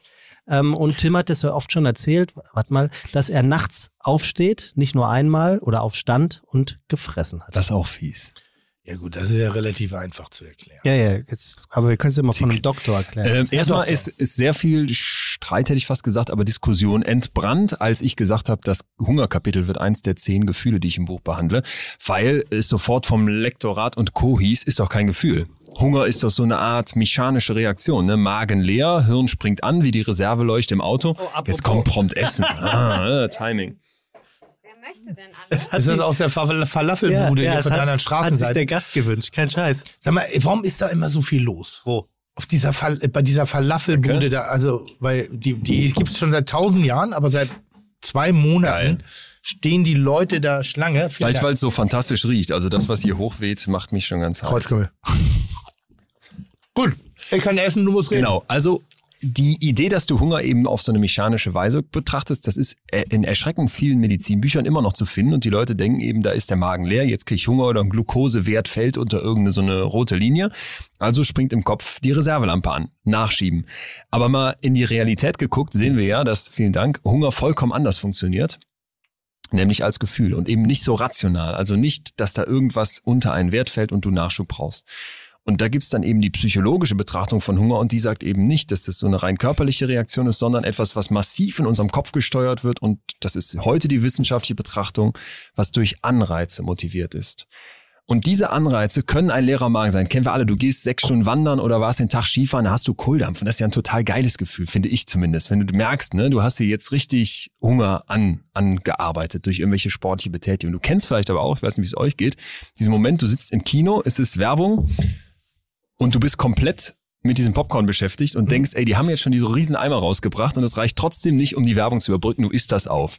Unabhängig davon, wie viel du zum Abendessen hattest, unabhängig davon, wie viel Hunger du wirklich hast, du haust das weg. Vielleicht bei Liebeskummer fängst du an zu essen gegen den Frust. Vielleicht aus Langeweile auf einer Reise fängst du dein Proviant an zu essen, bevor das Auto losgefahren ist. Und deswegen ist erstmal ganz wichtig, Hunger als Gefühl zu betrachten und nicht als irgendeinen Zu betrachten stumpfen oder zu akzeptieren? kannst du beides nehmen. Ich würde, ja, akzeptieren gefällt mir noch besser. Zu akzeptieren und nicht als einen stumpfen Mechanismus, an dem du eh nichts ändern kannst.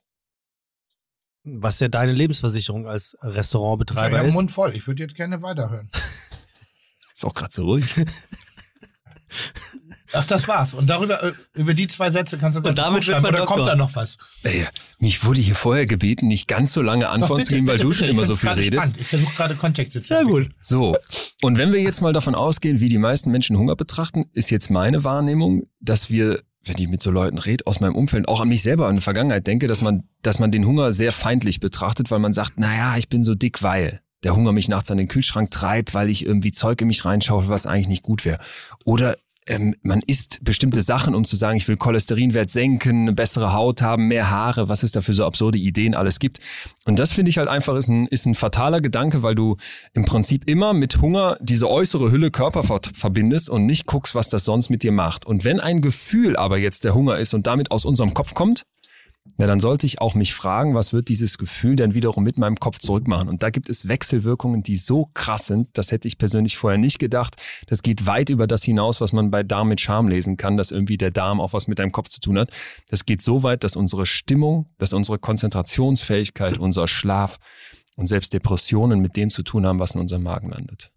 Aber wie kann es denn sein, dass jemand wie ein äh, Fernsehstar-Koch Tim Melzer, der sich von Beruf her mit Essen auszukennen scheint, nicht so weit denken kann, dass er sagt, eben nachts nicht mehr aufstehen und essen, Ja, das weil ist genau, nicht gut. genau das ist das Problem. Und das ähm, schön, dass du es auch so sagst, weil das ist, glaube ich, der euch in vielen ne? Köpfen. Ja, ja. ähm, wenn du den Hunger versuchst rational zu packen und dir sagst, wie kann das eigentlich sein, dass ein kluger Kopf und jemand, der sich mit Ernährung sehr gut auskennt und sich damit sehr viel beschäftigt, wie kann das sein, dass er seinen Hunger nicht im Griff hat? Wer hat seine Gefühle im Griff? Der Anspruch, unsere Gefühle kontrollieren zu können, ist erstmal ein sehr holder, aber es ist eigentlich ein unmöglicher. Du kannst mit Gefühlen umgehen lernen und du kannst einen Einfluss auf deine Gefühle nehmen. Aber dass ein Gefühl erstmal da ist, wie eine Angst, wie eine Wut, wie eine Traurigkeit oder wie ein Hunger, das ist oft etwas, was von außen mit ausgelöst wird, was in deinem Kopf dann seine ganz eigenen Bahn nimmt und wo du dann nicht mehr einfach sagst, ich bin ja so rational, ich wollte ja weniger essen oder ich wollte mich gesünder ernähren, lieber Hunger, hab mir gefälligst zu gehorchen. Was? Ja, du Du guckst sehr kritisch. Ist das das Essen oder sind das die Aussagen Nein. oder ist das Interesse? Ähm, Ich denke die ganze Zeit drüber Okay. nach, äh, ob, ob ich, äh, ich höre ja gerade das erste Mal davon, ähm, weil es tut mir leid, ich habe das Buch nicht gelesen.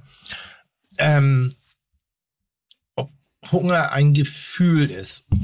Ob, ich glaube, ja, ich würde sagen, Hunger ist ein Gefühl. Was mich daran jetzt, glaube ich, gerade so ein bisschen gestört hat, war so eben, das war so ein bisschen die, die Klammer zum Schluss, dass du eben sagtest, ja, wir, wir können unsere, wir haben keine Kontrolle über unsere Gefühle, deshalb haben wir auch keine Kontrolle über den Hunger. Das ist richtig, das glaube ich, weil ich glaube, Hunger ist ein, eine Art von Gefühl und eben kein mechanischer Vorgang, das, äh, das Körperzittern, Ja. das schwindlig werden, das Flecken vor den Augen, das, uh, ich fühle mich heute nicht, das ist eine Konsequenz eines nicht befriedigten Gefühls namens Hunger ähm, was man dann aber eher dann als Nährstoffaufnahme und Verwertung sehen sollte. Was mich dann äh, gerade noch so ein bisschen irritiert, als ob es denn darüber eine Weisheit gibt. Und da bin ich ja sehr kritisch, weil du Ja. ähm, das generell Ratgeber über Gefühle Ja. halte ich für wahnsinnig dumm. Ich glaube, dass das ähnlich wie Religion ist, ist es gut, dass es sowas gibt und auch, dass die Leute das brauchen, um sich eine Orientierung zu verschaffen. Ja. Wenn sie sich aber Antworten erhoffen, dann ist das nicht in Ordnung in meiner Welt, in meiner Welt, weil also- dafür, dafür gibt es zu viele, ich meine, du kennst doch unsere Freunde, unsere Leute und alle können von Gefühlen reden, weil wir haben hoffentlich die meisten, haben Gefühle und die Ratschläge können da nur Hinweise geben zur Orientierung, vielleicht so kleine Bojen, aber die Strecke muss man komplett selber finden.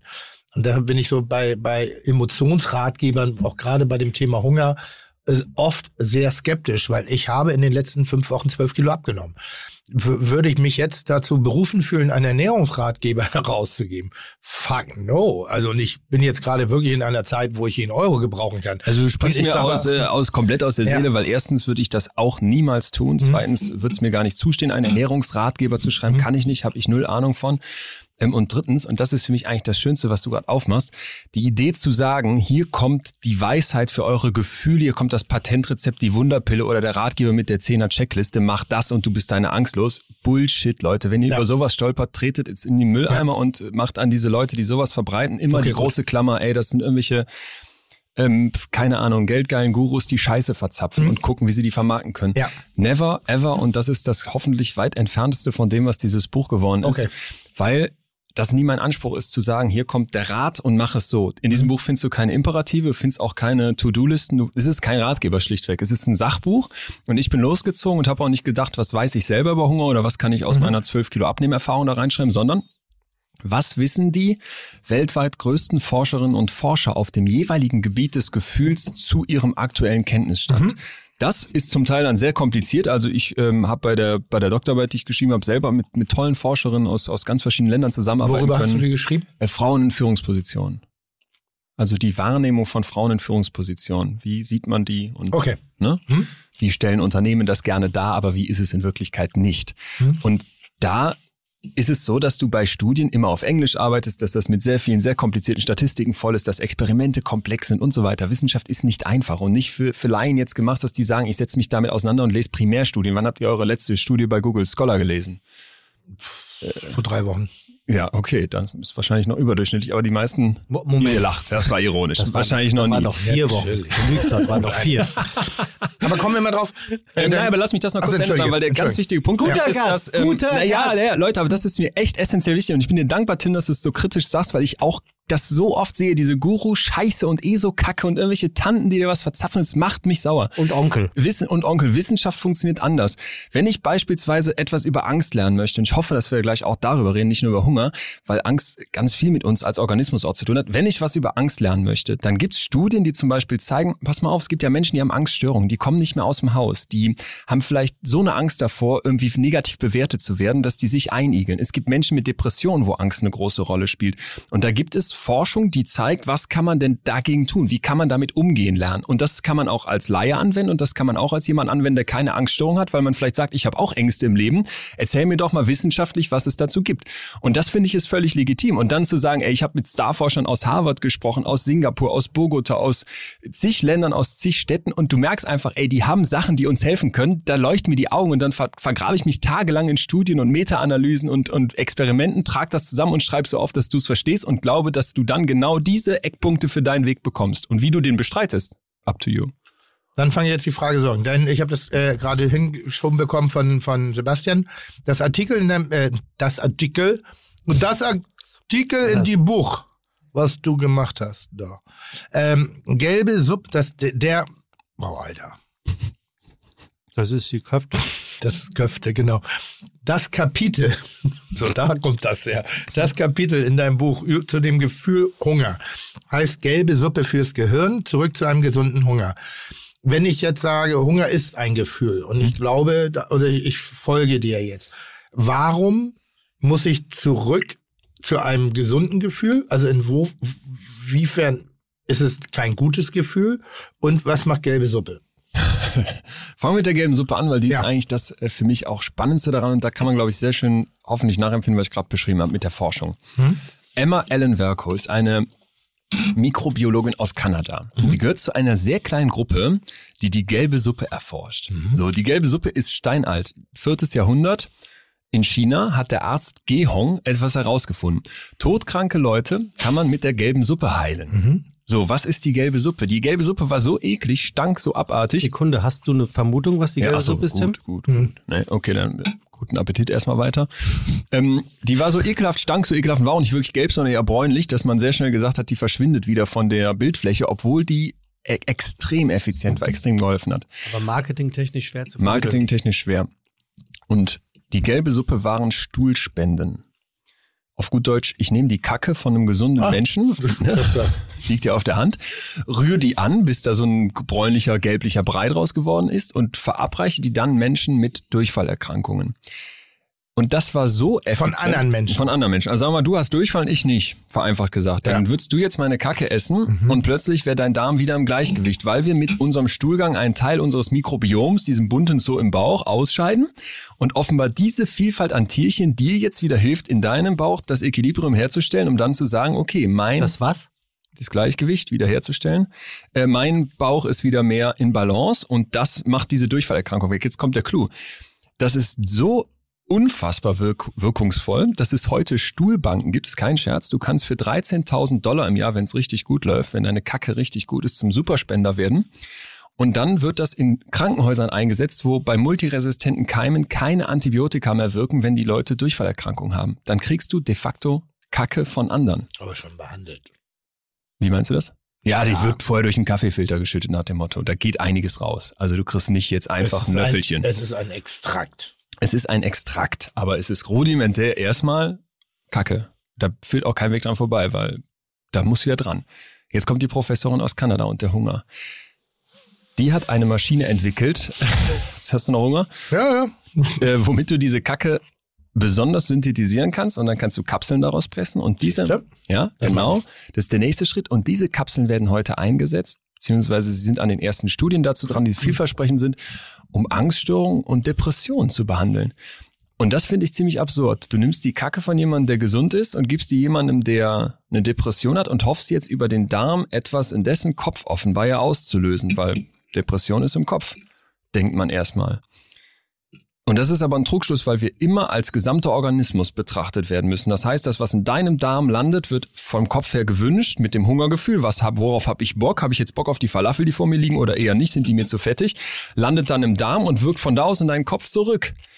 Und deswegen ist mir so wichtig, dass wir Hunger als Gefühl betrachten und deswegen ist mir so wichtig, dass wir das auch als ein Gefühl betrachten, was ziemlich an vielen Stellen aus den Fugen geraten ist, weil wir heute zum Teil Lebensmittel bekommen, weil wir heute eine Quote an übergewichtigen Menschen haben, die darauf hindeutet, dass dieses Hungergefühl von einer Industrie attackiert wird, fertig gemacht wird, dass es kaum noch so wirken kann, wie es ursprünglich mal von der Natur gedacht war. Hat es auch was damit zu tun, dass man ab und an etwas isst und danach ein schlechtes Gewissen hat, dass man sich das jetzt noch reingezogen hat? Selbstverständlich auch. Ich meine, die Sachen, die du isst zum Beispiel, hat mir diese Professorin gesagt, nimm dir Farbstoffe in Fertigcurry. Das strahlt dann so schön orange. Ne? Die gelten als stabile Verbindung. Turmeric, Gelbwurz. Was auch immer. Ähm, du schmeißt das, die kenne ich mich wieder, wieder nicht mit aus, aber was mit psychisch, was mit der Psyche man kann, ist halt krass, weil du schmeißt es in dich rein. Die Lebensmittelindustrie darf es verwenden, weil es durch deinen Verdauungstrakt so durchgeht. Diese abertausenden, abermillionen Lebewesen in dir haben aber ganz andere Verdauungstrakte. Die nehmen diesen Scheiß auf und die bringt das aus der Balance. Und jetzt ist plötzlich so, dass die Tierchen, die vorher daran beteiligt waren, Neurotransmitter für deinen Kopf zu machen, die zum Beispiel deine Stimmung oder Konzentration mit beeinflussen, dass die nicht mehr richtig arbeiten können, im schlimmsten Fall sterben. Und da finde ich, bekommt Hunger und Ernährung ein komplett neues Gewicht, dass es eben nicht uns nur darum geht, ey, stehe ich vorm Spiegel und fühle mich jetzt rein optisch wohl, sondern dass man eben auch mittlerweile immer mehr Studien hat, die zeigen, hey, zwischen Depression und Ernährung gibt es Zusammenhänge. Mhm. Gut. Weil ich überlege die ganze Zeit, wie kommt man an das Thema ran? Weil es gibt sonst ein, zwei Aussagen, die du triffst, die ich jetzt gerade eben aufgrund meiner Nicht-Studiertheit sozusagen nicht richtig kontern kann. Also das Gefühl Hunger, ist es wert, sich damit zu beschäftigen, weil du glaubst, dass es in unmittelbaren Zusammenhang oder teilweise im Zusammenhang auch mit Depressionen steht. Nicht nur mit Depressionen, sondern eben auch mit Konzentrationsfähigkeit, mit Schlaf, mit Wohlbefinden, mit Stimmung etc. Das heißt, wenn du an den Hunger denkst, denken ganz viele Leute an Äußerlichkeiten. Ne? Ich muss kurz schlucken. Ja. Wie dick bin ich? Äh, Wie eben besprochen, ist meine Haut schön? Etc. Ich möchte meinen Cholesterinwert senken oder ich muss jetzt mal fasten, weil irgendwie eine Jahreszeit ansteht. Ja. Das ist zu kurz gedacht aus meiner Sicht. Das ist alles legitim, darum geht's mir gar nicht. Und meistens führt es ja auch zu einem Anspruch, sich gesünder zu ernähren. Ich würde nur gerne noch eine Schippe drauflegen und sagen, wenn wir uns mit Hunger auseinandersetzen, lass uns mal weggehen, das nur so aus dem äußerlichen Motivation heraus zu tun, sondern mach dir klar, in dir drin muss ein bunter Zoo mitessen. Wenn du den falsch ernährst, zu einseitig ernährst, mit schlechten Sachen fütterst, dann machst du etwas kaputt, was in deinen Kopf wirkt. Und daraus entsteht für mich eine noch viel größere Motivation zu sagen, hey, ich sollte mich mit meiner Ernährung beschäftigen. Das muss man uns nicht sagen, dass das gut ist, sich gesund zu ernähren. Das muss man uns nicht sagen, dass Zusatzstoffe schlecht sind. Aber die Motivation mal zu überlegen, ey, da müssen Abermillionen fremde Viecher in dir mitessen. Du bist nicht nur Mensch, in dir leben fremde Sachen. Und diese fremden Sachen machen Sachen, die in deinen Kopf wirken. Das finde ich ist doch eine neue Motivation. Und die ist aus meiner Sicht oft übersehen. Also ohne gleich ein Argument zu zerstören, ist, ist, ist meiner Meinung nach einfach A, Essen eine, eine, eine, eine technische Notwendigkeit, Ja. weil, weil Ernährung unser Benzin Klar. ist sozusagen, unser Energielieferant, unsere Kohle, unser, unser, unser Lebensfeuer. Ähm, und das einzige Problem, das wir halt haben, dass wir die Kontrolle, die Selbstkontrolle darüber verloren haben, weil wir in einer Welt von 24-7 und kompletter Überversorgung leben. Ja. Und das Essen keine Bedeutung mehr hat im Sinne von einer Nährstoffzufuhr, sondern es ist ein Lifestyle-Segment geworden. Also im, im, im guten Bereich wie auch im neg negativen Bereich. Ist ja immer wieder, wenn du das, die, die, wenn, ich sag mal, Lebensmittelunterentwickelte Regionen äh, sehr stark über Fastfood-Ketten Ja. äh, bearbeitet werden, dass, obwohl wenig da ist, viele Menschen wahnsinnig übergewichtig sind. So, weil das so ein bisschen eher ein Ausdruck auch des Lebensumstandes und der Lebenskultur ist. In Deutschland nach dem Krieg äh, hatten wir wahnsinnig, muss man dir die Politiker angucken und so, das waren aber ordentliche Fleischberge, da, weil du mit den schwammigen, dicken Lippen, weil einfach schlank dort als arm galt und, und Fett als Luxus. Und es gibt bis heute wahnsinnig viele Kulturkreise, wo Fett also Fett sein als äh, äh, nicht nur als ästhetisches, Mhm. äh, wie heißt das, Ziel ist, sondern weil es von vornherein auch eine Art von Sicherheit und Wohlstand. Ich kann meine Familie versorgen. Das hat eine ganz andere Aufgabe. Also ich glaube, dass Ernährung in unserer Welt aber eine ganz andere Aufgabe übernommen hat, denn als Gefühl gesehen zu werden. Ähm, jede Form der Ernährung passt sich oder viel von dem Psychodruck, von dem du gerade redest. Jemand fühlt sich in seiner Haut nicht wohl. Da sei die Frage erlaubt, ähm, fühlt man sich in seiner Haut nicht wohl, weil man sich nicht wohlfühlt oder weil man das Gefühl hat, dass man einem gewissen ästhetischen Ideal nicht entspricht. Ja, aber Also Entschuldigung, ich- wo kommt das her? Ja, sag ich ja. Aber das dieses ist ja- das ist ja Ideal sehr von individuell. außen hat ja eine, hat ja im Zweifel eine gesellschaftliche Wurzel. Ne? Es gibt eine Gesellschaft, die mir vorlebt, so und so dünn ist gut und so und so dick ist nicht gut oder Ja. auch umgekehrt. Ja, ja. Gibt's ja auch. Ja. Und daraus kann ja ein totaler Druck entstehen. Ich finde immer unfair, wenn man so bei den Gefühlen sagt, ähm, ich verurteile mich schon dafür, weil ich das fühle, weil ich ja weiß, dass es eigentlich Quatsch ist. Weißt du, was ich meine? Also, dass du sagst, ich, ich, ich fühle mich unwohl in meinem Körper, aber das ist doch dumm, weil das ja ein gesellschaftliches Ich, Konstrukt. ich, ich, ich glaube nur, dass man ein Grundgefühl wie Angst, Freude, Trauer nicht erklären muss. Und ich glaube, das ist weltweit, also ich, ich bin sogar der Meinung, dass es so ist, dass es weltweit alle, also wenn wir, egal wen wir auf der Welt treffen, Ja, das ist die Idee der sechs gleich. Basisemotionen, die Ja, ist komplett falsch. Entschuldigung, Die ist komplett falsch. überholt. Das Okay. ist uns super spannend auch, dass Ja. du es sagst, weil das in vielen Köpfen verbreitet ist. Angst, Wut, Ekel, Ja. Trauer, äh, Traurigkeit, Überraschung und Freude sind die sechs nach Okay. Ekman. Genau, das meine ich. Und man geht davon, man ging davon aus, dass man jetzt irgendwie in eine völlig entfernte Kultur geht, den Leuten ein lachendes Gesicht zeigt und die glauben, dass so sieht Freude aus Mhm. oder Lachen zumindest. Und das Krasse ist aber, was viele nicht wissen, diese Gesichter, die man vielleicht so ein bisschen vor Augen hat, weil sie bei Google auch viel rumfleuchen, das sind Schauspieler gewesen, westliche Schauspieler, denen man gesagt hat, imitiere Lachen. Dann machen die dieses lachende Gesicht, wie wir uns das prototypisch vorstellen.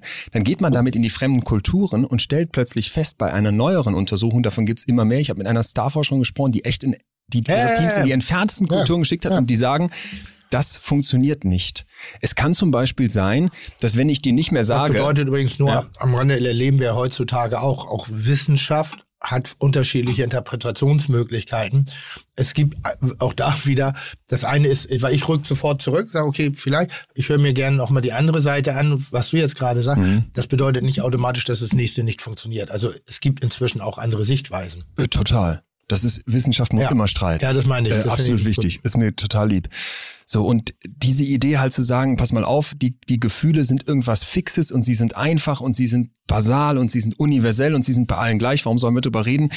Das finde ich schade, weil es eben immer mehr Forschung gibt, die darauf hindeutet, es ist nicht so. Und was antworte ich denn den zwei und zwei Millionen Menschen in Deutschland, die mit heftigen Angststörungen zu kämpfen haben? Sage ich denen dann, stell dich nicht so an, hast du Angst nicht verstanden? Was sage ich denn den Abermillionen Leuten, die in Deutschland mit genau solchen Themen hadern, wie bin ich gut genug? Ne? Ist das ausreichend, was ich hier mache? Mache ich mir nicht viel zu viel Druck, vielleicht mit so depressiven, negativen Gefühlen zu kämpfen haben? Sage ich denen, hey, hast du Traurigkeit nicht verstanden? Ist doch normal, dass man mal traurig ist. Was sage ich all denen, die zum Beispiel sagen, in meiner Beziehung habe ich das Gefühl, ich wäre so gern verliebt oder ich bin verliebt, aber bin ich richtig verliebt? Reicht das aus? Woher kommt dieser aufgeblähte Anspruch an die Liebe? Sage ich dann, ja, wir müssen Liebe nicht erklären? Ja. Ja, dem würde ich widersprechen. Du würdest sagen, Liebe muss man nicht erklären, weil man es fühlt und sich dann sicher sein kann, Tim? Oder was meinst du mit ja? Also ich bin auch eher bei Leon.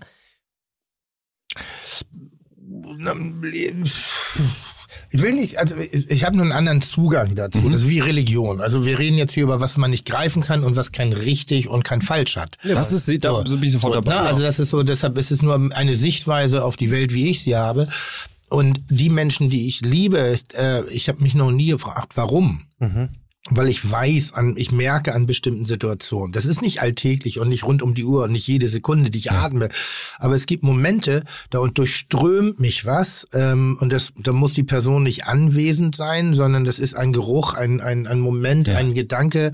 Und dann weiß ich einfach, krass, das ist so, und dann spüre ich Liebe. Das genauso ist äh, äh, wie Wut auch da, da Wut habe ich relativ selten in mir, weil ich nie darauf konditioniert war oder respektive mal äh, für mich entschieden habe, mit Wut nicht so viel mehr zu tun haben zu wollen. Ähm, das ist eine rationale Entscheidung und da haben wir Techniken, glaube ich, sehr unterbewusst, wie wir Dinge verdrängen können oder wie wir Sachen wegschieben können. Das ist wie jemand, der sagt, ich äh, Liebe interessiert mich nicht. So und auch der arbeitet gegen Mechanismen an, der ist ja ganz proaktiv. Ich äh, ich denke, manche Sachen muss man nicht erklären. Ich ich selber, und ich denke, dass das so von deinem Einsatz war, ich hatte ja meine Phase in meinem Leben, da ging es mir nicht so richtig gut. Und eine der Konsequenzen war, dass ich mir äh, medizinische äh, Hilfe geholt habe. Du sprichst von deinem Von- von Burnout. dem Burnout. Der Das ist jetzt wie allgemein- lange her? 10, 12 Jahre? Boah, ja, nee, inzwischen 15 Jahre schon 15 bald. Jahre. Also das ist schon richtig Krass. lange her. Ja. Und ähm, habe mir dann medizinische Hilfe geholt und dann hatte ich eben Doktoren da und die haben gesagt, du musst das und das machen, du musst Mhm. das und das machen. Und ich habe das auch probiert. Die wollten sozusagen in meinem Leben eine Hygiene herstellen. Eine psychische Hygiene. Ne? Eine, eine allgemeine Hygiene, Okay, also eine so. Lebenshygiene. Früher ins Bett, weniger saufen, Ja. rauchen etc. Also das ganze Problem, äh, das ganze Tamtam und ähm, auch Ruhe für sich, Mhm. Ruhephasen einzustellen.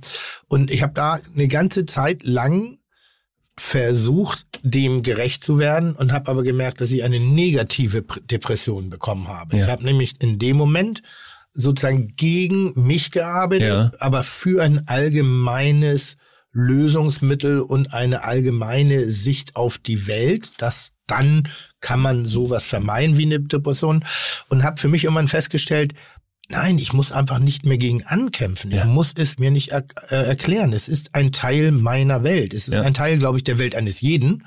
Jeder hat Depressionen in sich drin und nur die Menschen, die, also nee, nicht nur Menschen im Allgemeinen, in der Entstehungsgeschichte, die versuchen zu viel gegen sich selber zu Mhm. arbeiten oder zu viel dieses Gefühl zu unterdrücken.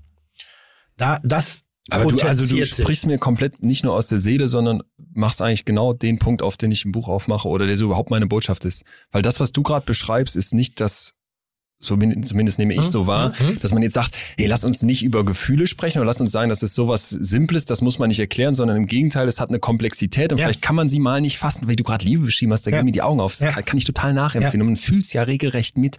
Und es ist auch nicht, dass du irgendwo in irgendeinem wissenschaftlichen Buch die Definition von Liebe findest und denkst, das ist Liebe. Wenn ich Ja. es einem Marsmensch erklären Ja. würde, hätte das verstanden. Und das finde ich ist ganz wichtig mal zu sagen. Aber, aber was du gerade ja erklärst, zu sagen, ey, da gibt's die Burnout-Diagnose, die steht überall, die liest man überall, aber wenn man ehrlich zu sich selbst ist, ist es ganz oft, dass Depressionen da mit eine Rolle spielen oder auch äh, sich dahinter verstecken und es halt schicker ist, Burnout zu sagen. So machen es zumindest sehr viele Leute. Es, es Ne? hilft, nee, ist nicht schicker, würde ich vorsichtig sein bei Okay. dem Wort. Es macht es Betroffenen leichter, Dann darüber es zu so. reden, weil man Danke. eine Entschuldigung dafür Exakt. Wer gebrannt hat, der darf auch ausbrennen in unserer Leistungsgesellschaft. So, ne? passt das. War, fand ich das, Ja. also so oberflächlich und falsch diese Umzeich- Bezeichnung Ja. ist, desto hilfreich ist sie und das merkt man eigentlich jetzt seit es den letzten 15 Jahren nichts Ja. passiert ist, gerade jetzt nach dieser ganzen Corona-Zeit mehr und mehr öffentliche Personen äh, outen sich, dass sie im Rahmen einer Depression Ja. unterwegs waren, wo ich bei den meisten, die ich jetzt gesehen habe, wo ich, ich kenne die auch schon teilweise länger und denke so, ja, aber schon seit zehn Jahren. Das ist jetzt nichts Frisches, der Ja. oder Digga. Das ist einfach so schon längst da gewesen, weil man kriegt natürlich auch einen gewissen Blick. Für das kann ich mir bestimmte- vorstellen, ja. Und auch da nochmal eine Depression, und das ist, glaube ich, das Schlimme in der derzeitigen Diskussion noch, hat nicht immer was mit Antriebslosigkeit zu Ganz tun. im Gegenteil, hat ja. nicht immer was mit grauen Wolken am Himmel und, äh, und, und, und Selbstmordgedanken und Sondern äh, in de, in de, aus deiner Sicht? ich kann es nicht genau de definieren. Ich glaube einfach, dass Depression genauso wie, äh, wie, nennt man das, den Gegenteil, also so allgemein das Gegenteil von Depression. Hochgefühl? Achso, das ist eine bipolare Störung, wo du plötzlich eine Manie kippst. So noch gar, kein, noch gar, gar keine, ich glaube, das haben wir alle. Ich glaube, wir haben manchmal Momente, wo wir uns düsterer fühlen, Mhm. wo dünklere Momente sind und dann haben wir Momente, wo wir einfach die ganze Welt umarmen können. Dieser Zustand per se ist noch lange nicht bipolar. So, das ist einfach nur, ich glaube, nur Menschen, die das Extreme ausleben, werden als bipolar in, in, Ja. umschrieben. Aber ich gehöre dazu. In, in Anführungszeichen, ohne dass ich eine Diagnose habe. Entschuldige, wenn ich jetzt irgendjemandem zu nahe trete, gerade bei medizinischen Dingen. Ähm, aber ich bin gerne emotional positiv und ich bin auch sehr gerne emotional traurig oder, oder, oder, oder ein bisschen düster. Und ich spüre das und lasse diesen Gefühlen einfach ihren Raum.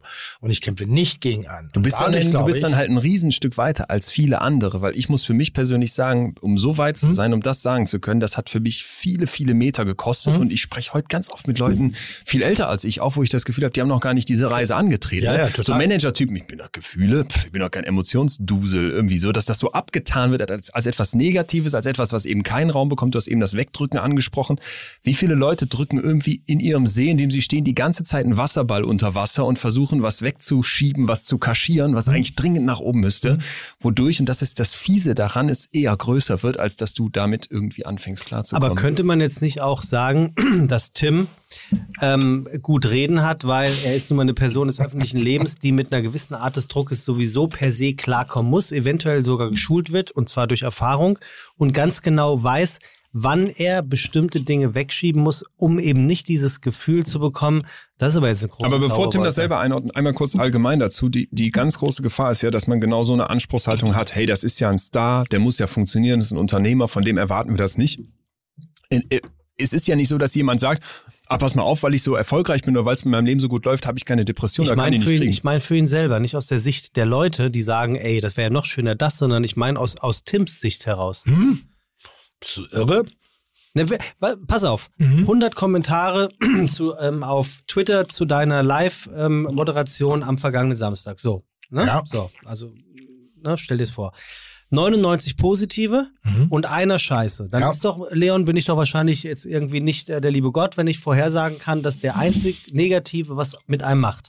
Das ist der, der hängen bleibt. Mit einem Durchschnittsmensch würde er mehr machen als mit die Und vielen Positiven. das ja. würde ich jetzt gerne wirklich mal wissen, Tim. Was macht dieser eine? Nee, ist das so einer, ist das, also macht der in dir, äh, geh kacken, du Typ, interessiert mich nicht? Oder, ach du Scheiße, meint er das wohl ernst? Oder macht er sogar, fuck, das habe ich ja voll verkackt. Und die 99 Positiven sind, sind voll weg. Wie, wie gehst du da mit so, mit so einem Kommentar um? Also früher hatte ich das so, als ich, in, als ich noch richtig in der Küche stand, Mhm. man hat 100 Gäste bekocht und äh, 99 haben applaudiert und Genau, einer, einer ja. hat sich beschwert, da bist du frustriert nach Hause gegangen. Kennt jeder, Weil das ist, du kannst, Ja. das Ding, was du nicht aus drei Metern reinmachst, das wird dich dein Leben lang verfolgen. Das ist einfach so. Ich meine, dazu haben wir alle den Hang dazu, die das machen, eine Art von Perfektionismus, ohne perfekt zu sein, aber wir wollen gut sein in dem, was wir tun. Wenn ich dich hier äh, auflaufen lasse, weil du dein, deine Vorbereitung nicht gemacht hast, weil du zu viel auf Gabi rumgeturnt hast, ähm, nicht rechtzeitig losgelegt bist, dann nicht angestrichen oder sonst Tim zeigt merke auf das. Leon gerade. Ja, dann würde es dir unangenehm sein, obwohl du vielleicht schon 200 Podcasts geil vorbereitet hast. Der eine wird dich fertig machen. Das meine ich mit diesem leichten Hang und es ist gut so. Ich mag das. Das mag ich sehr. Im öffentlichen Leben ist es sehr viel, äh, äh, gerade in der heutigen Zeit, sehr viel extremer. Wir haben ähm, jetzt ein, zwei Beispiele auch gerade äh, äh, in der Prominenz erlebt, wo Menschen ähm, sehr von der Öffentlichkeit begleitet äh, äh, ihrem Schicksal, ich sag mal, zu extrem oder das, das Extrem in ihrer Persönlichkeit sehr nach außen getragen haben, was schlussendlich auf einer nicht mehr Ebene oder einer Ebene der Gleichgewichts, Ebene des Gleichgewichtsverlierens äh, zum Tod geführt hat. Fertig. Ganz simpel. Willi Herren.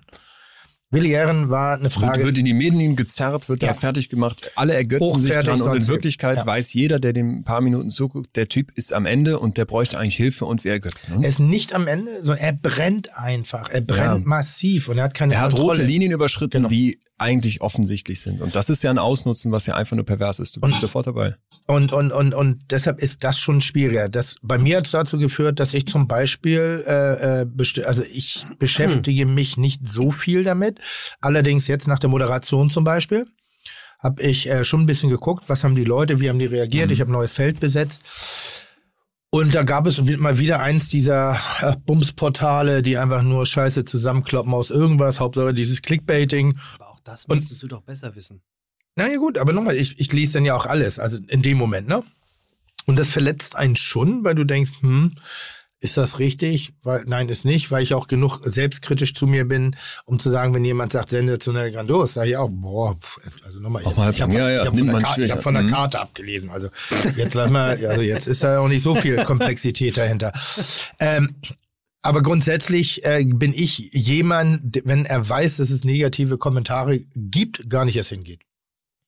Aber guck mal, also das ist doch. Das Wo ist ich sage, warum auch? aber der, der würde, ja, aber warum? Da würde ich jetzt persönlich sagen, der würde ich mich eher stellen wollen irgendwann. Ja. Wofür ein, ein Wildfremder? Nee, aber wenn du jetzt in die RTL-Show gehst und Ja. du musst vorher dir Gedanken machen, es könnte Ja. negative Kommentare Ja. geben, Das tue ich ja, habe ich dann ja. bist du ja trotzdem hingegangen.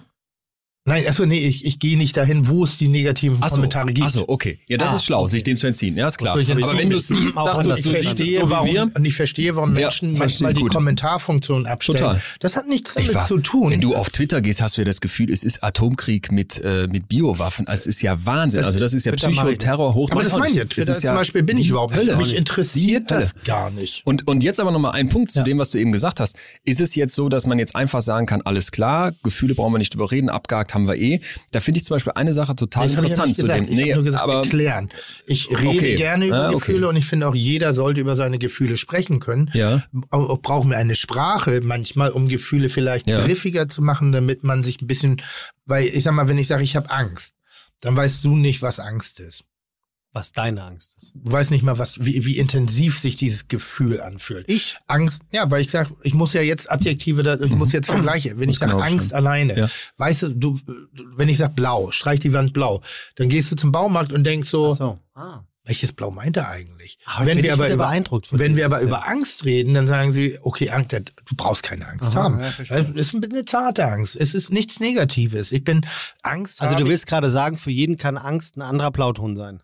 Ich komplett. bin kurz davor, mir das auf den Unterarm zu tätowieren, weil das ist echt genau der Punkt. Also ich meine, mein, Ja. das ist ja man- manchmal sage ich so, ich will ja nur normal über Gefühle reden und ich möchte sagen, boah, Alter, ich bin echt sauer. Und aber sauer heißt aber nicht, dass ich jemanden Ja, super, und den Kopf sondern ich möchte einfach nur einfach sagen, ey, das, das macht mich ein bisschen emotional. Und, und aber Tim, im Anerkennen der Individualität aller Gefühle. Ja. Jeder hat seine eigenen Blautöne, Ja. wenn es um vielleicht Traurigkeit geht und seine Rottöne, wenn es um Wut geht, können wir uns vorstellen. und dasselbe ist Depression übrigens für mich in meinen Ja. Augen. Absolut. Derselbe Grad. Und jeder Grad ist ernst zu nehmen. Deshalb ist das, entschuldige, wenn ich dir einmal ins Wort falle, ich versuche das wirklich nicht so oft zu machen bei so, bei passiert so auch Thema. Na, aber dass du, dass. Depression ist sowas wie blau. Es ist eine Grundfarbe. Und es gibt so viele unterschiedliche Varianten dieses Gefühls. Ich glaube, dass wir alle mal depressive Momente haben. Und, äh, aber eine Depression oder eine, wie, wie sagt man in der Medizin, eine, Bipolare Störung? nee, eine, eine klinische Depression. Also eine, wie, wie sagt man das denn? Major Depression, also Nein, dass sie medizinisch nachweisbar ist, dass sie erklärbar ist, dass sie griffig ist, dass sie, das, das ist, ja, das Ja, würdest doch. du dann aber sagen, das wäre jetzt eine Depression, weil du einen Hirntumor hättest. Sowas zum Beispiel. Nee, das ach, ist auch egal, wie das Wort hat. Also ich sag mal eine anerkannte Depression, so von von irgendeinem offiziellen Gremium namens ich, da muss ich Medizin. kurz einhaken, weil das ist für mich heißt fachlich wichtig. das? Das, es gibt eine? Dysthymie Nee. ist so eine längerfristige, Wie sagt man das, unterschwellige. wenn was diagnostiziert ist? Also Boah, das es gibt unipolare Depression, Nein, bipolare, nein, saisonale, Nein, Schwangerschaft. nein, davon rede ich. Ich rede nur davon von wegen, dass wenn ich jetzt sage, ich hab, wenn du jetzt sagst, ich habe eine Depression, Wenn ich das jetzt sagen würde, würde ich erwarten, dass ich die tatsächlichen Kriterien dafür erfüllt habe und eine Diagnose habe. Wenn ich jetzt einfach genau. behaupte, ich habe wie eine nennt Depression. man diesen Bereich einer diagnostizierten, Klinische einer klinischen Depression? Okay, so, jetzt haben wir es. Das Ja, ist- ah, so. Leon, sag das doch. Ja. Was bist denn du für ein Gast? Geh. Jetzt kommen wir in den Bereich rein. Es gibt 40.000 Varianten von Genau, Depression. das ist nämlich das Krasse, wenn du dir die Kriterien mal anguckst für Depression. Schlaf, weniger oder mehr Schlaf? Hunger oder beziehungsweise Gewichtszunahme, weniger oder mehr. Das heißt, alleine dadurch, wenn du die Dinger kombinierst, hast du schon sehr viele. Und dann gibt es so viele Kriterien. Ich, jetzt hat mal so ein holländisches Forscherteam ausgerechnet, irgendwie mehrere hundert Kombinationsmöglichkeiten, um die Kriterien zu erfüllen, die völlig unterschiedlich aussehen können. Genau das, was du gerade beschrieben hast. Bin ich jetzt antriebslos oder bin ich rastlos? Schlafe ich mehr morgens und komme kaum aus dem Bett oder kann ich überhaupt nicht mehr schlafen? Habe ich Heißhungerattacken oder schaffe ich es kaum noch was zu essen? Und diese Vielfalt macht es ja oft so schwierig, dann auch die Anerkennung für sich selbst erstmal zu sagen, ey, ich weiß, was mit mir los ist. Es ist kaum zu erkennen, es ist schwierig zu erkennen, vielleicht sagen wir es mal so. Und dann auch so grundsätzlich die Anerkennung in der Gesellschaft zu bekommen, wenn es nicht dem Stereotyp entspricht, nämlich du sitzt da niedergeschlagen äh, wie der fertige Typ. Naja, das hat ja auch gerade Nora Tschirner ganz aktuell erzählt, dass sie sagte, das Problem ist an ein, nach einer überwundenen Depression, dass du, wenn du morgens aufwachst und einen ganz normal schlechten Tag hast, wie wir ihn alle kennen, erstmal dich fragst, fuck, ist die Depression jetzt wieder zurück oder habe ich halt einfach nur schlecht geschlafen? Ja. Also das kannst du dann ja auch gar nicht mehr richtig Und, einschätzen. und trotzdem, bei, nochmal, das wollte ich eigentlich gerade als Punkt ausführen, bevor mir kurz ins Wort gefallen wurde, ausnahmsweise, war, dass ich sagen wollte, guck doch mal, die Idee dieser Individualität, dass Gefühle alle unterschiedlich von uns wahrgenommen werden, die ist ja völlig fein. Und die Idee, dass es keine Basisemotion gibt, die haben wir ja eben schon abgehakt. Und trotzdem sucht die Psychologie, die Wissenschaft ja nach Mustern. Dass du zum Beispiel sagen könntest, ey, pass mal auf, gibt es vielleicht etwas, was im Umgang mit Angst bei vielen Menschen auftritt? Und was, wenn wir es ihnen erklären würden, ihnen vielleicht helfen würde? Und das ist zum Beispiel ein ganz zentraler Punkt, den jeder Angstpatient in der Therapie erstmal lernt. Angst lässt nach, wenn du sie durchfühlst.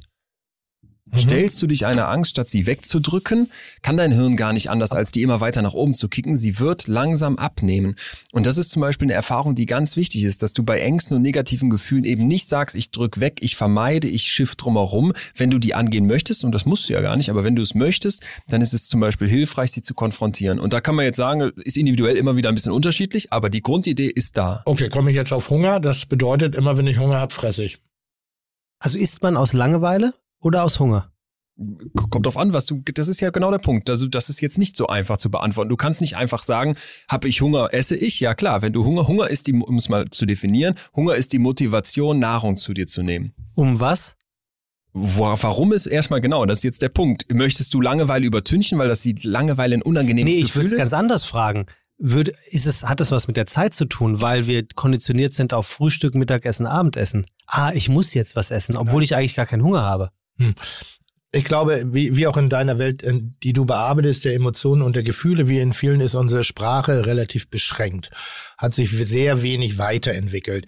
Hunger ist für mich das Gefühl wirklich ein, ein physisches Gefühl, wo ich das Gefühl habe, ich muss, äh, ich muss, ich muss was essen. Das ist für mich Hunger. Das ist, wo ich dieses, Wann hattest dieses du das kurze zuletzt? Gefühl, das habe ich täglich.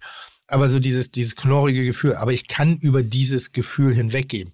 Viel schwieriger finde ich, weil da habe ich Kontrolle drüber, ist Appetit. Ja. Für mich ist das Wort Appetit zwar viel zu schwach dafür, was wir erleiden. Hunger kann ich bekämpfen. Appetit ist mein Verhalten. Und Appetit entwickelt, und da versuche ich auch gerade äh, äh, bei, bei Personen, die sagen, oh, ich habe noch Appetit. Und dann was, was ist es, Hunger oder Appetit? Weil Hunger bedeutet, du kriegst was zu essen. Appetit bedeutet, du kriegst was zum Naschen. Aber äh, genau, Und das ist so, in, in diese Formulierung versuche ich sehr fein auszuarbeiten. Wenn ich, für wen? Wenn ich nachts an den Kühlschrank gehe, so in du für meiner dich dann Welt, klar hast, das ist jetzt Appetit und nicht Hunger. es ist ganz trollig, weil in, Mhm. in meiner Welt, ich habe einfach tagsüber nichts gegessen. Ich habe nichts gegessen. Gar Aus nichts. Zeitmangel oder? Zeitmangel und keine Lust und weil ich das Gefühl Hunger kontrollieren konnte.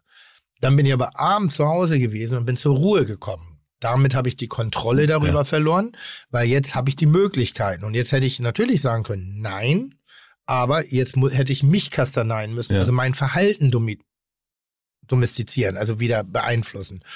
Und das konnte, habe ich nicht hingekriegt. Also bin ich meinem Appetit nachgegangen, der gleichermaßen das Gefühl des Hungers gestillt hat. Ja. Aber meine, meine Handlungsweise war Appetit. Ist bis heute. Ich habe jetzt gerade gestern Pizza gegessen, äh, Delivery irgendwie lange unterwegs gewesen, Pizza Delivery und echt so einen Klumpen im Bauch gehabt. Und der hat mich sofort wieder in die alten Mechanismen zurückfallen lassen. Mhm. Ich bin ungefähr gestern zwölfmal an diesen Kühlschrank ran und da stand eine Flasche Apfelsaft und ich trinke momentan kein, kein, keine Fruchtsäfte. Und an und auf. Dann habe ich mir zwischendurch einen Frucht, wirklich? ja, und dann habe ich mir zwischendurch einen Fruchttee gekocht. so einen Früchtetee. Oh weil ich, sag, ich will sowas wie Apfelsaft, Du hast aber ohne äh, Zucker. widerstanden. Auf zu, Ja, auf aber zu ich bin immer, immer, ohne. wieder Stark. hin. Immer wieder. Und das Aber war da wirklich, siehst du ja, was die Psyche für eine unfassbare Macht auf den Hunger, also auf diesen, diesen Impuls hat zu essen. Ja, und, und das ist ja ein anderer Blauton als das, was du eben mit dem Magenknurren beschreibst. Da bin ich ja komplett dabei. Und ich bin ja voll Safe. gefressen. Ich habe einen Klumpen in den Magen. Wahnsinn, und trotzdem ne? da oben, Ja. hier äh, spaltet sich ab und da passiert was, was Appetit ist, was ich nicht im Griff habe. Weil da, da denke ich, und dann guckst du, nimmst du was in die Hand und ich, ich hatte, äh, ich habe eine Erfindung gemacht, die heißt die Franzbrötchencreme. Natürlich habe ich ein Glas zu Hause. Ich sag mal so, die Nase war gestern viermal drin und es war so, mm, mm, ist es das wert? Das ist kurz vor Folter. ja, aber das ist, Wie, äh, wie, wie viel Uhr war's da? hä? Wie viel Uhr? Nach Das, zwölf. das, ja, ja, das, letzte, das, letzte, das letzte Mal und gestern war es die ganze Zeit so wach geworden, äh, nach der Pizza zu spät gegessen, zu fett gegessen, scheiße geschlafen, irgendwie wach geworden. Und ich glaube, dass der Schlafentzug dann eine Depression weiter befeuert. Und das letzte Mal war ich dann um zwei Uhr am Kühlschrank. Und da hatte ich mir nochmal so dieses äh, Franzbrötchen-Glas weggenommen. Und dann, muss ich sagen, bin ich eingeknickt. Ich habe einen Apfel gegessen. Ja, aber das Ist auch schon verboten, oder wie in Ist das aktuellen verboten? Ja, aber wegen der Leberaktivität. Ah, ja. Also das ist eben halt nachts sollte Ja. es so und das hilft mir gerade. Ich bin ja, ich, ich esse ja ganz normal. Wie Ich schnell wirst du denn ja- wieder auf die 110 zu jetzt rattern? Ich glaube momentan nicht, weil ich Echt? momentan echte Freude. Es macht mir richtig Spaß. Ich muss auch, ich kann auch alles essen, was ich will.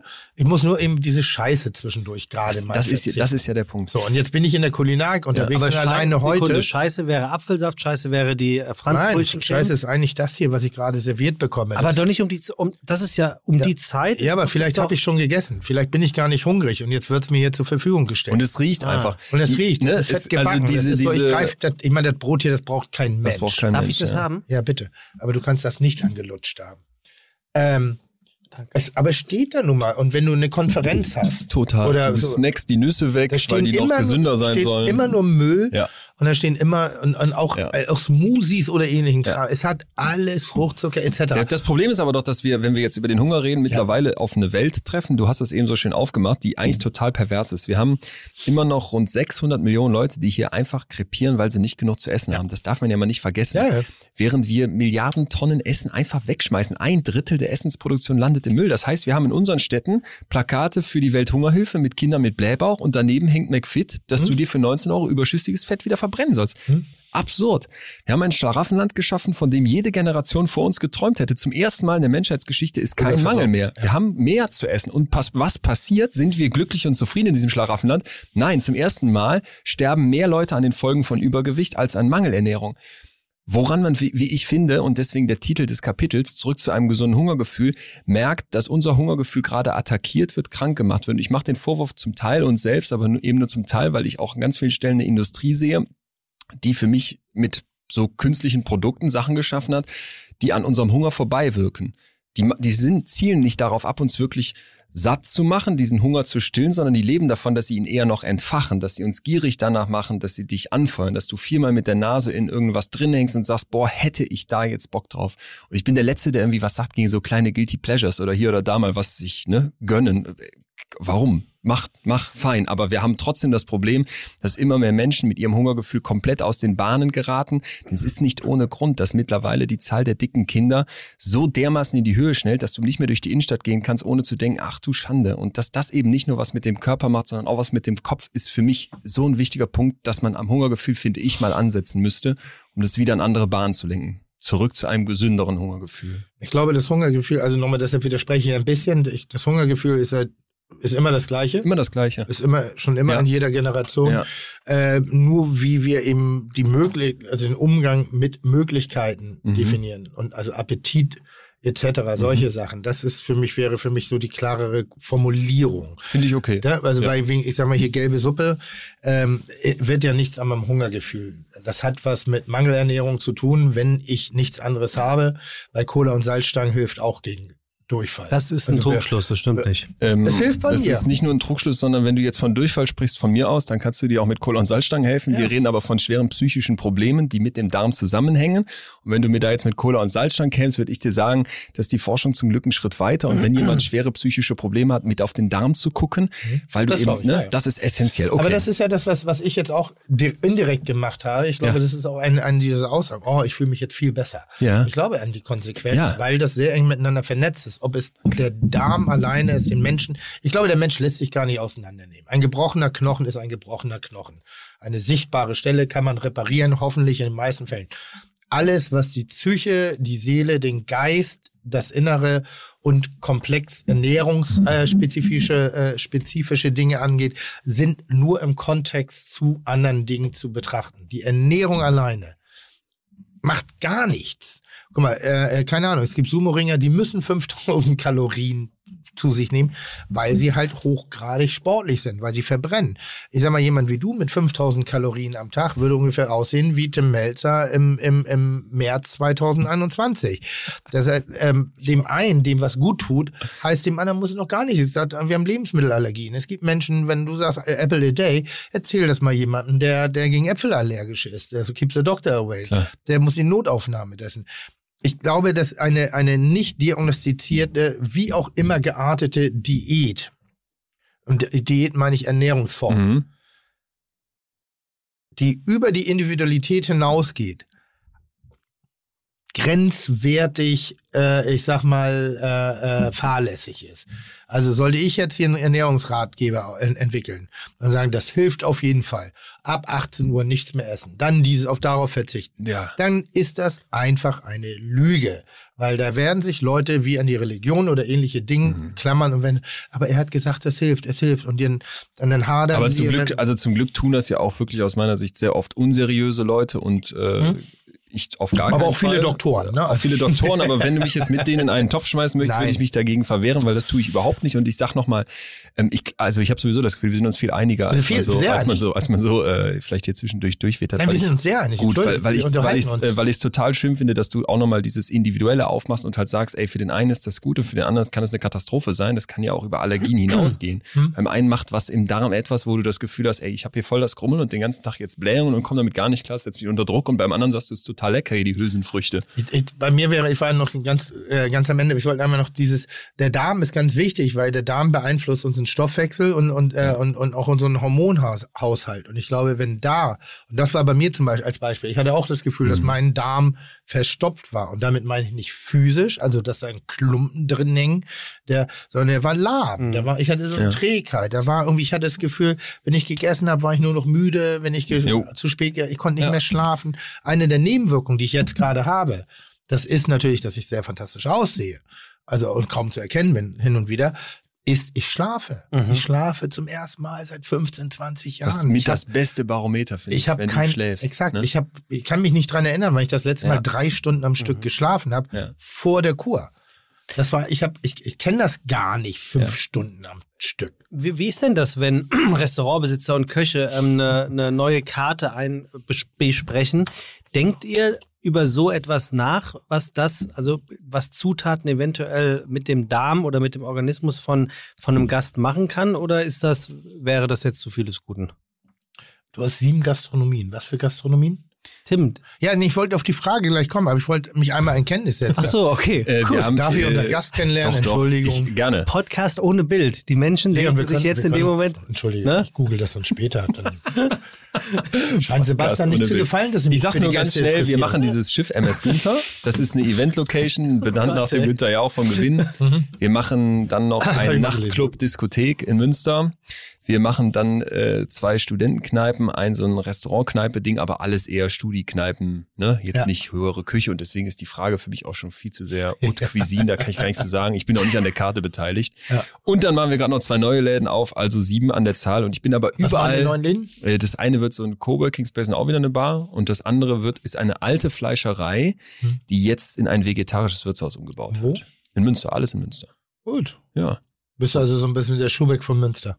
Äh, Ich bin nicht da am Herd und auch nicht im Laden, sondern was macht das mit meinem Bruder zusammen Also und zu bist anderen? der Schubeck von Münster. Sehr gut. Ich dachte, ihr Fernsehkirche kocht auch mal in euren Läden, aber du sitzt ja auch hier rum. Äh, Wieso du musst jetzt auch die Frage von A- Sebastian übrigens A, komme ich beantworten. gerade aus der Küche Oha. und B, haben wir Corona.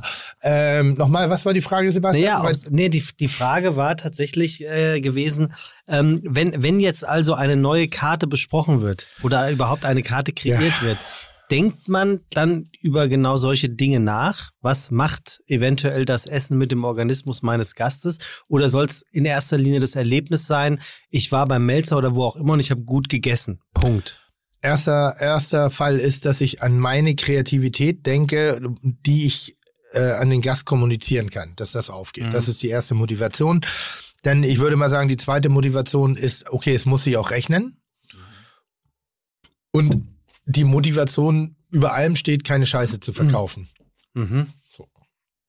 Es ist, glaube ich, äh, aus der Historie heraus, ähm, derzeitig ist Ernährung in Restaurants ein First World Problem. Wir haben eigentlich eine Ebene, dass sich sehr viele Leute noch sehr ungesund ernähren. Dass sie sich hyperkalorisch ernähren, dass sie sich hyperungesund, viel zu viel Kohlenhydrate, zu viele Zucker, zu viele Fette, zu viele, weil es ein simples, primitives Kokain. Man sagt ja nicht umsonst, glaube ich, dass Nahrung dasselbe Suchtzentrum anspricht wie äh, äh, Voller, das, voller Dopaminrausch. das beim, beim. Kokainmissbrauch stattfindet. Mhm. Also dasselbe Zentrum, dasselbe Trigger-Ding. Ähm, und dann haben wir eben die Hardcore andere Linie, also A, natürlich Journalisten und, und Klugscheißer wie ich, die, ich habe mich ja sehr auch mit dem Thema schon auseinandergesetzt, die dadurch ein bisschen ihre Intellektualität darstellen können. Ähm, und dann haben wir natürlich noch die, und das ist in meinen Augen derzeitig eine Welt der Lemminge. Ähm, die sich einem, einem vermeintlich gesunden Konzept sofort blind anschließen, ohne, ohne Rücksicht auf Verluste, ohne zu gucken, ohne zu hinterfragen, ohne was es auch immer ist. Das sind ge gesunde, weiß gekachelte äh, Hyper-Smoothie-Bars mit glutenfreien, salzarm und äh, äh, f- zuckerfreien Produkten. Und dann frage ich immer, äh, womit ist denn das süß gemacht? Agavendicksaft. Und, der, mhm. und technisch gesehen ist Agavendicksaft was? Das ist fucking Zucker. Also das ist so, so da, da, das ist eine Welt mit sehr viel Schmuh, muss man sagen. So ein bisschen diese Green Label Welt. Allerdings glaube ich, dass das in unserer Zukunft, weil wir mehr in die Alltagsverpflegung geraten werden. Wir sind nicht mehr das Eventessen, wir werden mehr und mehr in die, in die Rundumverpflegung eintreten. Ein enorm wichtiger Faktor, wenn wir unsere Gäste ernst nehmen, dass wir denen vielleicht auch eine Ebene der vollwertigen, gesunden Ernährung anbieten können. Klingt dann so nach ein bisschen trocken und heftig und ne, auch ein bisschen durch. Aber grundsätzlich, glaube ich, liegt es in unserer Verantwortung, auch dort Möglichkeiten zu suchen und auch zu finden. Mhm. Deshalb Achtung. das vegane, Nee. das äh, vegane Wirtshaus, super Geschichte. Vegan muss nicht immer unbedingt gesund sein. Ich habe ein Kochbuch mal gemacht vor Ewigkeiten, Greenbox. Und Untertitel, einem Arbeitstitel war einfach Fett durch vegane Küche. War überall Fett. Also halt mehr Olivenöl rein. Mehr, Stimmt, damit es mehr, auch was, ja, ja, ja, das ist die billige Variante. die ja. ganz billige Variante, ja, genau. Ähm, aber ich, ich, ich glaube, dass solche Faktoren immer wichtiger werden, ja. Hast du Angst davor, dass du wieder äh, die Kilos raufkriegst? Nee, momentan nicht, weil es macht mir wirklich Freude und ich brauchte den Anschub und ich habe das Gefühl, dass es im Alltag relativ einfach anzuwenden ist, weil ich keine Diät im Sinne von Kalorienreduzierung halten muss, sondern ich muss einen Rhythmus halten.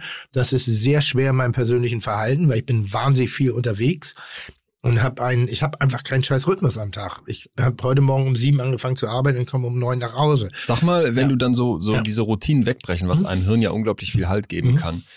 Wie schaffst du es dann, diesem Impuls zu widerstehen, dann nachts den, die Nase in dieses Glas zu drücken mit der süßen Creme? Gar nicht, ich renn zwölfmal zum Kühlschrank. Aber du machst es zwölfmal ja nicht. Ja, aber, Oder ich, doch? aber ich muss trotzdem, nein, nein, ich muss aber trotzdem den Kühlschrank Okay, öffnen. läufst, ach so, das ist dann der Tick wieder. So, also ich kann ja nicht liegen bleiben. Das wäre ja viel geiler, wenn ich einfach sagen, komm, interessiert mich nicht. Aber ich muss immer, Ja. Aber das kann Aber das doch nicht sein. Du, das ist echt- also, das ist echt- weil- schaff, also- schaffst du es wirklich nicht, deinen Arsch im Bett zu halten Nein. und zu sagen, dann mach ich halt einen Podcast an oder wirkt das ist ja, Und hast du denn, wenn du jetzt diese, das ist ja, das ist diese ja viel mehr Abnahmen, Tick äh, als Nummer geschafft hast, deinen. Appetit, wie du es nennst, in den Griff zu kriegen, hast du dann das Gefühl, dass sich drumherum auch was verändert hat? Also, dass du sagst, psychisch stehe ich gerade Ja, ja, irgendwie alles. anders? Ja? alles. Ne? Das ist ja, ich bin ja total deiner Meinung. Ja. Ich würde nur nicht sagen, Ja, ja, ist ja klar. na, ich würde es Ne? nur nicht in dieser aber, harten da- aber das finde ich ja erstmal total, äh, total Also geil, dass du halt sagst, du stehst jetzt auch anders da und würdest du sagen, dass du aufgrund dessen es dann auch eher halten kannst?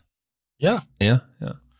Also ja, weil Ja. ich habe, ich, ich musste einmal die Pille schlucken, für mich. Ich muss es einmal anschieben. Mit dieser Kur, ne? Was Mit dieser Kur. hast, ja. Die war hart, aber Mhm. das hat mich halt ein bisschen geboostet. Und ich glaube, das ist auch das, was viele Leute in der. Ich mache jetzt gerade ein bisschen Sport. Ich habe es jetzt das dritte Mal gemacht. im Moment, du hast ja auch vorher. Ja, ja, ja aber ich habe jetzt das, Radfahren ich hab, gemacht. ja, ja, aber auch das ging auch. Und was aber ist jetzt mache dein ich, Sport? Boah, mache ich schon so Personal Training. Aha. Das habe ich das dritte Mal gemacht und verliere jetzt schon den Ein Bock. Bock? Shit. So, weil, weil jetzt ist es gerade noch schlimmer als vorher. Weil jetzt spüre ich richtig, wie scheiße ich drauf bin und habe aber noch keine Muskeln, also habe noch keine Muskeln gekriegt. Aber auch wieder ganz typisch menschlich. So. Viel Veränderung in kurzer Zeit und dann werden wir ungeduldig, wenn ich Naja, sofort aber vor kommt, allem oder? ist es ja, Ja, nicht aber nur es das. tut ja weh jetzt gerade. Ich Ja, habe ja. Muskelkater. aber ist, Ich ist es dann Aber Muskelkater finde ich ist ein geiles Gefühl. Aber ist es, aber. Leon, ist es dann, ist es dann für eine Person des öffentlichen Lebens nicht noch mal schwieriger, überhaupt das durchzuhalten? Weil es, es gibt ja gefühlt ganz Kann ich- viele Augen, Kann die ich jetzt darauf meine gucken. Frage noch beantworten? Weil- Welche? Die ihr gerade gestellt habt. Ja. Weil ja, es macht ganz viel und aber eben aus der Kombination heraus. Dieses Ding, ich habe einfach das einmal angeschoben und ich hatte einen subjektiven Erfolg, das erste Mhm. Spiegelbild, die erste Klamotte, die wieder gepasst hat, das erste Ding, dann die Anerkennung im, in meinem Privatkreis. Gut, sehr gut, bleibt dran. Ähm, und dann einfach die Schwierigkeiten waren jetzt nicht, also es war nicht alles schwer, sondern es gibt jetzt paar Teile, die sind schwer. Das ist dieser Kühlschrank. Deshalb und ich habe die Kontrolle darüber, wenn ich hingehe und aufmache. Mhm. Das andere würde Ah, ja. mich sehr viel mehr beschäftigen, Ja. weil durch Ja. das Schließen des Kühlschrankes Schrankes schließe ich diesen Moment ab. Und dann habe ich auch mal zehn Minuten meine Ruhe. Ja. Aber dann kommt er wieder und dann gehst du halt wieder ran, schaust mal und mach ich wieder zu. Wenn ich im Bett liegen würde, dann würde ich so, mm, Kreisen die Gedanken da wie die ich so- Flugzeug über so einer geschlossenen Ja, ja. Landebahn. Jo, kenne ich auch. Kenne ich komplett. Dann musst du dieses, dieses Gedankenkarussell in Handlung übersetzen und dann hast du was getan. Zum Aus dieser ganzen Nummer heraus entsteht sehr viel Positives. Ich glaube, dass mein Geist fitter ist, dass ich mir gerade, auch wenn ich heute nicht den Eindruck mache, aber ich kann mir gerade sehr viel mehr Dinge merken. Ich habe das Gefühl, dass ich strukturierter bin. Wie gesagt, der Schlaf ist besser, all das. Und ich muss gerade keine Diät machen. Äh, Frage, ist das denn, ist das ein Kreislauf? Das eine kommt durchs andere und umgekehrt oder ist das eine ein, eindirektionale Sache, dass du sagst, geil, durch die Ernährung kommt das alles oder weil du auch wieder mehr auf dich achtest, mehr Sachen dir merkst, strukturierter bist, sortierter bist, dass dann die Ernährung dir auch leichter fällt? Ich glaube, es ist eine, eine, eine, Kombination aus Schlaf. Ja. Schlaf wiederum ist bedingt durch richtige Ernährung, ist wiederum bedingt äh, aus Rhythmus. Äh, Rhythmus ist wiederum, äh, all das führt wieder dazu, dass ich in bestimmten Bereichen wieder klarer bin, Ja. leistungsfähiger, obwohl ich das vorher gar nicht so sehr gemerkt habe. Ich habe es neulich mal jemandem gesagt, ich wusste gar nicht, wie schlecht es mir ging. Das ist der. Zu dem Gefühl, Ja. wie ich mich jetzt gerade fühle. Und da Ich- meinst du wie- diese drei Stunden am Stück, die du gerade gepackt hast an Schlaf oder was? alles. Ich, ich wusste gar nicht, wie es anderen wie Menschen viele Leute geht. arrangieren sich mit so negativen Sachen? Das ist immer wieder frappierend, wenn du dich fragst, ey, mit was für einer Kacke geben wir uns zufrieden? Mit wie, mit welchen Scheinbar, scheinbar hier in Pillenform aus Kanada. Ja, aber die äh, wäre ja dann die gute Kacke. Die schlechte Kacke schaufelst du ja meistens selber. Und ich kenne das, kenn das auch komplett, was du beschreibst. In so Momenten, gerade wenn du angegriffen bist, du hast das Gefühl, du bist gestresst, du hast eine heftige Phase, ey, dann greifst du doch dreimal mehr zu irgendeinem Fraß und sagst dir, das habe ich mir jetzt verdient, ich will kurz die fettige Pizza, Dopaminkick, geiles Hirngefühl, mir geht's wieder emotional ein bisschen besser raus aus dem Loch. Weil in Wirklichkeit ähm, machst du, greifst du dich zusätzlich an. Es gibt doch diese Snickers-Werbung, kennt ihr die? Du Klar, bist nicht Diva. du, wenn du kein Hunger bist. Äh, du bist nicht du, wenn du Hunger hast. Ey, das ist die dümmste Werbung ever. Die suggeriert ja, hol dir das Snickers und du schaffst dir eine psychische Erleichterung. Und ein, ein Snickers ist Aber eine ich psychische finde, volle Attacke. aber ich finde Stimmt, aber- gefühlt stimmt die dass du Werbung nicht total. du bist, wenn du Hunger hast. Nein, aber die Werbung stimmt Finde total. ich auch. Das ist ja durch Kokain, Heroin etc. hast du einen kurzen Stimmungsrausch. Ja, aber Moment, die Idee. aber der Kater danach, Ja, okay, danke. danke. der zerstört ja, dich. Sind das uns wieder einig. Nein, Ja, total. das, also die ne? Werbung und der Inhalt und das Ganze, das befriedigt sofort. Holt uns ab. Die ist schlau gemacht. Dann lieber Katis Werbung mit Tim Melzer. Machst du Katjes Werbung? Ich, ich war die Nachfolgerin von Heidi Klum. Ich auch schon ein paar Jahre her. Vielleicht hat mich Das ist dann ehrlicher, als du noch dicker warst. Ey, wir geben es zu, Leute, das weil- Zeug macht. Nein, das ist 15 Jahre. Nein, aber da habe ich ganz klar, ist eine Süßigkeit. Okay. Also ich finde auch Zucker darf nicht verboten werden. Nein, es Mann, muss nein. nur verstanden Safe. werden, dass Ja, es ja. eine Süßigkeit ist. Äh, genau. Also ich, ich, hatte, ich hatte im Vorfeld der, äh, der Aufzeichnung von heute Ja. die viele Hörer und Hörerinnen gefragt äh, zum Thema Hunger, ob sie Fragen haben. Die am häufig Oh. gestellteste Frage, ähm, Leon und auch Tim, war im Duktus, wie vermeide ich Fressattacken bei Hunger? Das ist das, wovon wir gerade sprachen. Ich glaube, was Tim sehr, sehr schön hier gezeigt hat, ist jetzt dieser eben angesprochene Kreislauf. Es ist ein Zusammenhängen. Wir tendieren dazu, uns immer aufzuteilen in Kopf und Körper, aber du bist ein Organismus und der wirkt zusammen und der ist massiv eng miteinander verbunden. Und in dem Moment, wo ich jetzt denke, mein Essen, das betrifft nur meinen Bauch und meinen Körper und landet dann irgendwie in den Zellen und steht als Energie zur Verfügung, mache ich einen Fehler. Sondern wir essen aus ganz verschiedenen Motivationen heraus und zum Beispiel essen wir auch, um uns besser zu fühlen. Ich würde bei solchen Momenten, wo ich das Gefühl habe, dass ich das Essen nicht im Griff habe, wo ich zum Kühlschrank rennen muss, wo ich das Gefühl habe, ich habe massiv mein Gewicht verändert, abgenommen oder zugenommen, das muss man übrigens auch mal sagen, kann in beide Richtungen ausschlagen, würde ich mich immer hinterfragen und anfangen zu gucken, was ist eigentlich gerade gefühlsmäßig überhaupt los? Bin ich mit mir im Reinen? Funktioniert das hier gerade? Weil zum Beispiel eine Gewichtsveränderung ein ganz zentraler Hinweis auf, einen, auf eine Depression sein kann. Bin ich zum Beispiel mit dem, wie mein Leben abläuft, bin ich da zufrieden? Also Oft ist es so, dass du, wenn du die Heißhungerattacken hast und das Gefühl hast, das gerät dir vor allem außer Kontrolle, jeder hat mal Bock auf einen Snickers, dass dann mit dir drumherum noch was Oder nicht Mars, stimmt oder oder, Mars oder Katjes. Oder Lion. Ähm, Lion. und, Ja, Und, und ne? niemand sagt Bounty, weil kein Mensch braucht Bounty. Es ist wirklich ein... Du? Ich auch. Echt? Wir Ihr auch? sind die Perversen. ah, okay, gut. Ich Ähm, nehm, muss alles zurücknehmen. Bounty aus dem Kühlschrank, ist so geil. So, aber ne, dass du einfach ganzheitlicher guckst, wo kommt das her und nicht einfach nur denkst, Reserveleuchte ist an, ich habe gerade einen schlechten Tag, warum? Es liegt an der fehlenden Willensstärke, kann ich nicht widerstehen. Nein, betrachte deine Psyche als einen sehr viel komplexeren Ort und guck drumherum, was vielleicht sonst nicht stimmen könnte und machst dir nicht zu leicht mit der Beantwortung der Frage. Aber Manchmal würde ist das, das, unangenehm. würde da das genau im. Umkehrschluss bedeuten, dass Tim Probleme hatte, weil er nachts immer gegessen hat?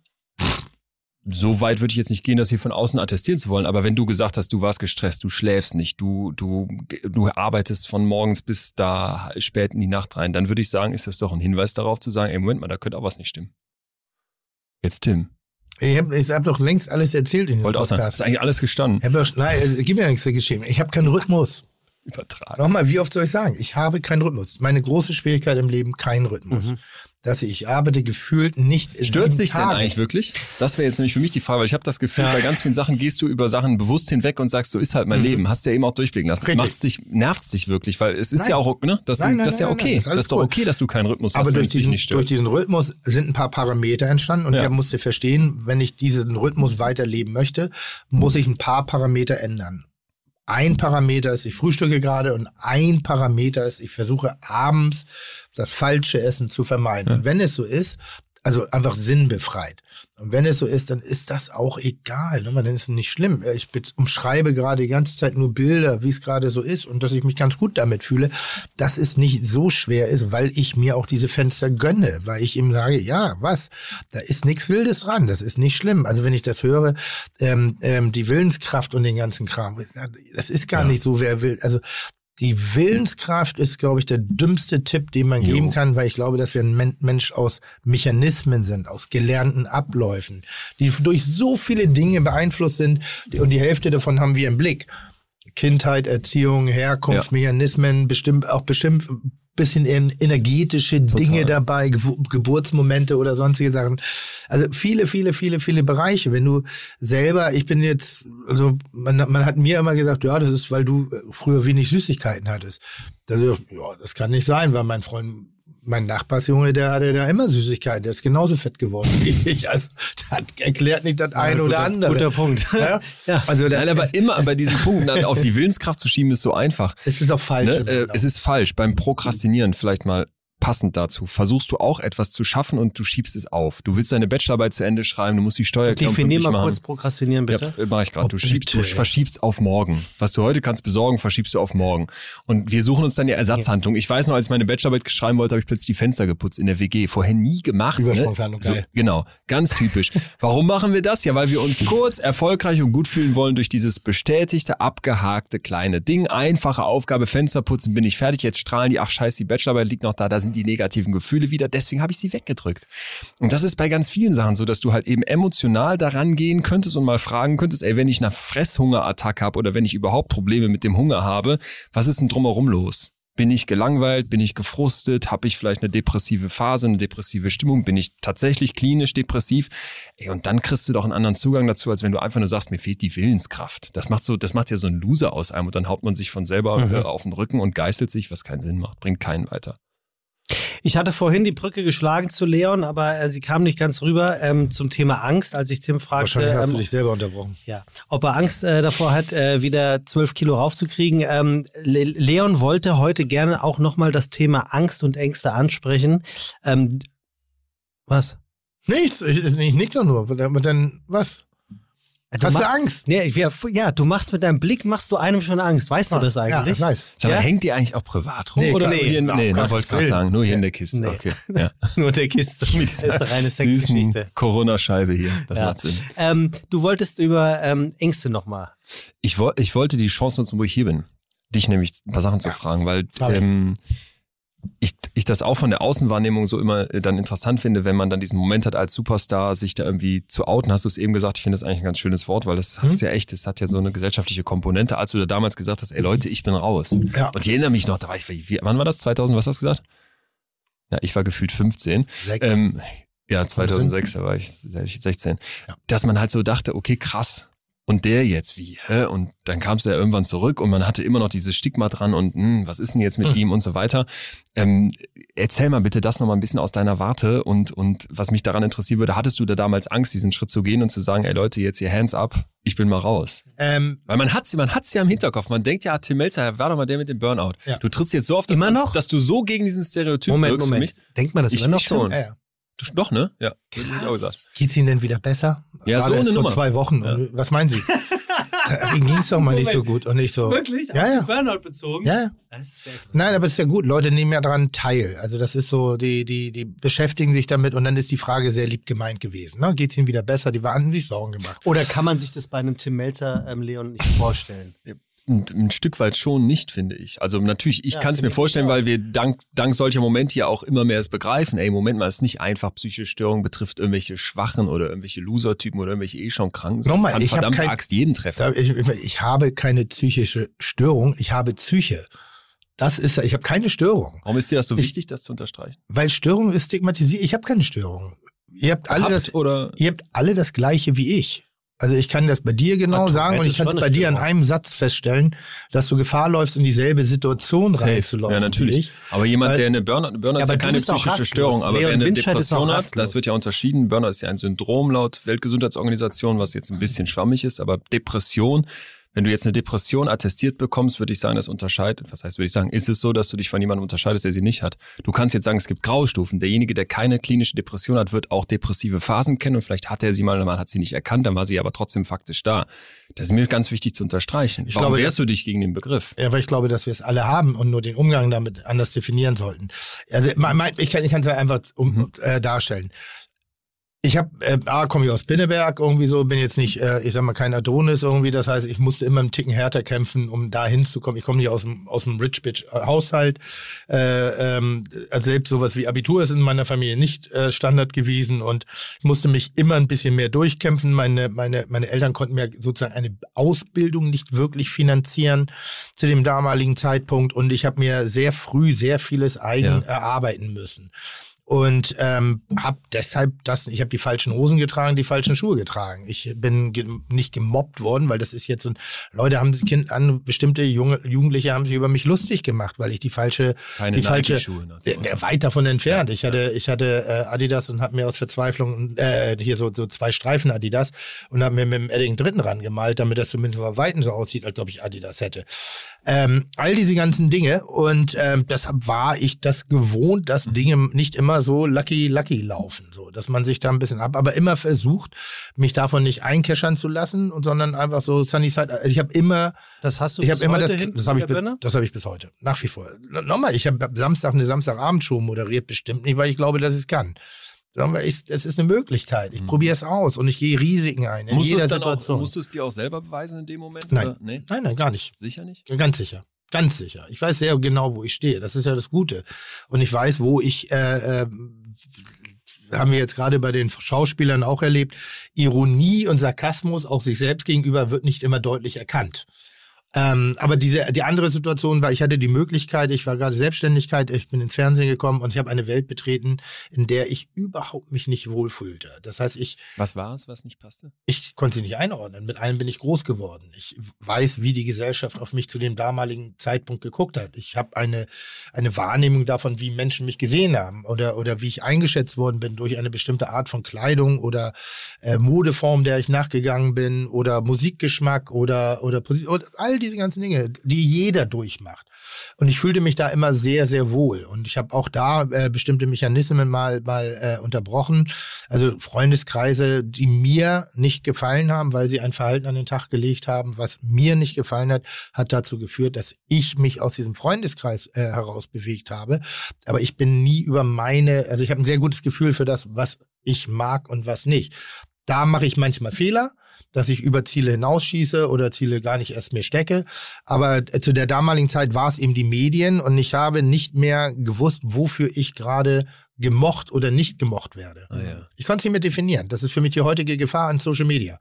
Das heißt, ich habe die Menschen, mit denen ich gearbeitet ich kannte die gar nicht. Ich wusste nicht, was, was heißt das? Was, warum kriege ich Applaus oder warum werde ich gerade gehasst? Weil ich einen Schnitzel habe anbrennen lassen. Aber hat's dir, hat's dir gut getan gleichzeitig, obwohl du nicht wusstest, wo es herkommt? Nein, überhaupt es nicht. Geil macht? Null. Echt nicht? Null. Warum ist, dann zurück? Das ist ja das, was ich gerade sage. So, dann bin ich und dann bin ich in den Erschöpfungs-Burnout Mhm. gekommen. Also ich habe gearbeitet, gearbeitet, habe mir immer wieder neue sichere Inseln gesucht, in denen ich mich sicher fühle, um eigentlich von den unsicheren Inseln abzulenken, statt da einzutauchen und mich dieser Situation zu stellen. Und das schlussendlich hat mich in ein wackeliges Fundament geschickt und ich bin mir selber untreu geworden. Dass ich mir selber, ich wusste halt nicht mehr, wer ich bin, aber gar nicht, weil die anderen das wollten, sondern ich habe es versäumt, mich damit wieder auseinanderzusetzen, was ich momentan jeden Tag, jede Woche jeden zweiten, dritten Tag machen. Und hast du da jetzt Erkennungszeichen? Waren Ja, ja, Signale? klar. ja, total, komme ich drauf. Und dann bin ich halt zusammengebrochen. Ich bin physisch zusammengebrochen. Ich bin einfach zusammengeklappt, der Notarzt musste gerufen werden und dann ich, bin ich eben in die Schweiz gegangen und äh, habe sozusagen eine Auszeit genommen, habe eine Ruhe genommen, um diesen Punkt wieder zu bekommen und habe versucht, sehr viele Punkte für mich zu beantworten, wo ich mich unwohl gefühlt habe, wo ich, äh, äh, ähm, wo ich Antworten gesucht habe oder wo ich gedacht habe, Mensch, da bist du deiner Linie nicht mehr treu gewesen. Das waren sehr technische Dinge. Ähm, und dann habe ich gedacht, okay, wenn wir diese Punkte bese- beseitigen können, dann kann ich weitermachen, weil ich glaubte, dass da schon was Schönes noch ist, Ja. was zu entdecken ist. Und dann habe ich, äh, ich glaube, für 400 Sendungen wieder unterschrieben. 400 Äh, hast 400. du de facto auch oder ist das jetzt übertrieben? Nee, nee, 400. 400 Sendungen unterschrieben. Davon habe ich nicht sonderlich viele gemacht, weil ich habe ein paar Veränderungsparameter eingefordert, habe wieder angefangen und äh, diese Parameter wurden nicht verändert. Und dann habe ich gedacht, okay, dann mache ich jetzt nicht weiter, weil ich möchte da nicht wieder hinkommen. Ich, ganz klare Grenze. Jetzt konnte ich endlich eine setzen. Wäre psychologisch gesehen Tim ein Geheilter, der daraus gelernt hat, Leon? Ähm, oder würdest du sagen, er hat gerade irgendwie so die Kurve gekriegt? finde ich, ganz schön gerade eben schon gesagt, das, das müssen wir ja immer vielleicht auf, aufgreifen, dass dieses, es steckt ein bisschen davon immer in uns drin auch und es ist auch immer ein Graubereich von bis und was heißt jetzt geheilt bei Burnout? Genau. Was Deshalb- erstmal gar keine Krankheit ist, sondern ne, wenn du jetzt beschreibst, ey, pass mal auf, ich habe da damals, bin ich über rote Linien hinweggegangen und habe nicht mehr das gemacht, ich habe nicht mehr ehrlich auf mich gehört, ey, du hast bestimmte Parameter, die du dir setzt und die sind dir jetzt plötzlich in dieser neuen Welt, wo es dann was auch immer gibt, Applaus, Anerkennung oder eben Missverständnis, egal, ich gehe über die Grenzen, da machst du dich kaputt mit. Und wenn du jetzt heute sagst, ich kann da genauer drauf gucken, man nennt das Selbstbewusstsein, Self-Awareness, aber nicht Selbstbewusstsein, breite Brust auf die Bühne, ich bin stolz, sondern ich habe ein Bewusstsein für mich. Wer bin ich? Was macht mich aus? Und ich horche in mich rein, ich nehme mich präziser wahr. Mhm. Und das ist übrigens, weshalb mich diese Gefühle so reizen, weil Mhm. Gefühle sind deine Realität. Wie du dich fühlst, ist, wie du die Welt wahrnimmst. Das heißt nicht, dass ich die verstehe oder dass du die aufschreiben könntest oder dass irgendwer anders die begreift. Aber das ist erstmal deine Welt. Und wenn du da genauer hinguckst, dass du dann sagen kannst, ey, ich darf weiter in den Extrembereich gehen. Aber ich brauche dann die Self-Awareness, um zu gucken, dass ich es nicht übertreibe. Das ist das Rezept. Aber was ist mit deiner Self-Awareness? Weil Kritisch. ob ich fand, jetzt- du hast gerade eben was ganz Vieles Genau. gesagt. Du hast gesagt, in einem Satz könntest du mir irgendwas attestieren oder Nee, so. du hast von einen Satz ges äh, gesagt. Ich muss ihn, muss ihn gerade zusammen, aber wollte ich gleich noch drauf kommen. Generell ist es so, dass ich heutzutage immer noch merke, wenn ich zum Beispiel Mensch, Menschen nicht mehr ertrage.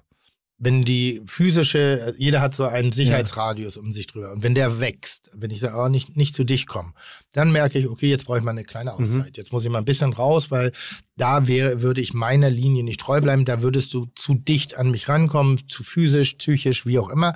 Dann brauche ich mal eine kleine eine Auszeit. Ich, was ich nicht mehr mache, ähm, ich versuche nicht mehr jederzeit jedem zu gefallen, sondern wenn ich dann das Gefühl habe, ah, heute geht's mir nicht gut oder heute bin ich nicht da, dann mache ich nicht mehr den Kasper. jenseits von aller Eitelkeit.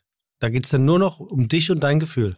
Das ist ja das, was ich immer wieder sage. Ich sage, als erstes musst du Egoismus lernen, Mhm. um, um wirklich dich zu, fü- du musst verstehen, wer du bist. Du musst Das ist dieses Selbstbewusstsein. Wir denken bei Egoismus, dass es sowas Schlechtes ist. Nein, aber das es gibt einen gesunden Ja. und guten Ja. Egoismus. Ja. Ne? Und ich muss in mich reinhorchen. Ja. Und wenn ich das nicht kann, dann muss ich egoistisch sein, weil ich ja nur, jetzt, das ist ein bisschen pathetisch ausgedrückt, für euch da sein kann, für die anderen da sein kann, mit den anderen da sein Mhm. kann, wenn ich mich dazu in der Lage sehe. Und wenn du zu oft darüber hinweggehst, dann richtest du, glaube ich, einen fundamentalen Schaden an, der dann schlussendlich, wo du irgendwann den Lösungsweg komplett verlierst und dann Hilflosigkeit und Hilflosigkeit, und das ist nur ein Verhaltenserklärung, ich bin kein Mediziner, ebenso eine Depression befeuert oder verstärkt. Weil ich glaube, es gibt noch eine andere Erklärung, in der bin ich gar nicht drin. Das ist eine hormonelle, eine, eine stoffwechselige, wie soll man das bezeichnen? Gibt es ja, es gibt auch also so Menschen, Faktoren, die, die- jetzt nichts auf den ersten Blick mit so Verhaltensweisen zu tun haben. Du kannst einen Hirntumor bekommen und depressiv werden. Oder auch Ernährung und solche Sachen, das glaube ich auch, das ist dann eine, eine Ebene, von der ich äh, nicht, nicht, nicht ringe. Aber es, ganz oft ist ja jetzt gerade dieses, oh, ich lag im Bett und ich konnte nicht mehr raus. Oh, ich war beim, im Supermarkt und musste anfangen zu weinen. Wir haben jetzt gerade diesen Depressions, Ja. die, so, das ist hier, wen sagtest du gerade? Nora. Nora Tschirner, Mhm. Dann haben wir gerade ähm, Kurt Krömer. Kurt Krömer, danke. Wir haben Streter, Willi Thorsten Sträter. Thorsten Sträter. Mal, Das ist brutal, seiner Linie treu zu bleiben, weil du die Konsequenz deiner Entscheidung manchmal in diesem Gewerbe, in dem wir drin sind, Ja. ist nicht so unmittelbar wie in dem Gewerbe, in dem wir uns normalerweise bewegen. Du wirst sehr viel klarere Aussagen in bestimmten Momenten treffen können Safe. Über in, innerhalb deiner beruflichen Gattung, in, innerhalb deiner beruflichen Auswirkung, als in, in einem Bereich wie die Medien, wo so viele Faktoren eine Rolle spielen als solche. Ja, und du ja auch immer auf einer Bühne stattfindest, auf der wir alle irgendwie stattfinden. Jedes Leben hat eine Bühne-Situation. Hm. Ne? Alleine, wenn du mit zwei, wenn du zu zweit im Raum sitzt, bist du auf einer Hm. Bühne gegenüber der anderen Person. Aber wenn du in dieser Öffentlichkeit so massiv stehst, dass von dir bestimmte Sachen erwartet werden und dass man dir eben Burnout gar nicht zutraut, was schon dumm ist, Hm. dann ist ja der Druck nochmal viel höher. Deswegen war eben meine Frage so, ob du davor dann eben Angst hattest. Ich wollte aber noch kurz was zu diesem, was du gerade beschrieben hast, ähm, Cliffhangers, mit der Angst musst du gleich beantworten, Hm. zu dieser Rollerszene sagen. Ich Ich, das ich, ich mach sie mal, erzähl sie einmal ganz kurz. Genau, ich habe das, also das. Buch fängt, das Buch heißt ja besser fühlen und meine Idee ist eben nicht zu sagen, lass uns alle besser fühlen und Happiness Gesellschaft mit Dauergrinsen durch die Welt rennen, sondern lass uns mal unsere Gefühle besser verstehen, ne? lass uns lernen mit Gefühlen besser umzugehen. Und die die Startszene, die ich gewählt habe, war eine, ich habe morgens für den Podcast in extrem Köpfen heißt der, zwei Menschen interviewt gehabt, so hintereinander weg, so wie du, voll getakteter Tag mit von einem Termin zum nächsten, du bist auch mein mein Naturell gefühlt. Ich meine, die haben Misshandlungen aus ihrer Kindheit erzählt. Da saß ich wirklich und, und als Psychologe hörst du sowas öfter, aber ich musste, es tat weh, ne? Es tat wirklich weh, das mit anzuhören. Krasse Wunden, krasse Narben. Ich gehe raus aus diesen beiden Interviews, denke, okay, es hat gut geklappt, du hast da professionell deine Fragen äh, durchge durchgeführt, ähm, alles abgeliefert, wie du es wolltest. Jetzt zum nächsten Termin. Auf den Roller rauf, fahr los und so drei, vier Ampeln später stehe ich da und merke, ey, dir läuft eine Träne die, die Augen runter. Du hast dir heute Morgen angehört, wie eine junge Frau in ihr, innerhalb ihres engsten Familienkreises aufs Übelste misshandelt, vergewaltigt wurde und denkst, du gehst über so ein Gefühlschaos in dir drin gerade einfach hinweg, weil du deinen Alltag zurück möchtest. Und das ist aus meiner Sicht der Trugschluss oder an vielen Stellen auch ein Fehler. Weil was du emotional aufwühlst, was da da ist, solltest, dem solltest du zumindest die Zeit geben, dass sich das wieder setzen kann. Ich sage nicht, du musst das bearbeiten. Ich sage nicht, du musst da immer was tun. Ich sage auch gar nicht, dass du da dich besser fühlen musst im Sinne von, werd das los und dann ist das in deinem Leben ein Happy Life. Aber geh da ehrlich mit um. Und das finde ich deswegen so großartig, wenn die Leute, die öffentlich da sind, sich jetzt positionieren. Und mir fällt ein Riesenstein vom Herzen, wenn eine Nora Tschirner sagt, ey Leute, mir, mir, ich habe sowas erlebt oder ich ringe damit immer noch, ich kenne die Fälle nicht im Einzelnen, aber das beschäftigt mich und wie vielen Leuten wird das Druck nehmen, eben nicht mehr zu denken, ah, okay, dann bin ich ein Loser, wenn ich das auch hätte.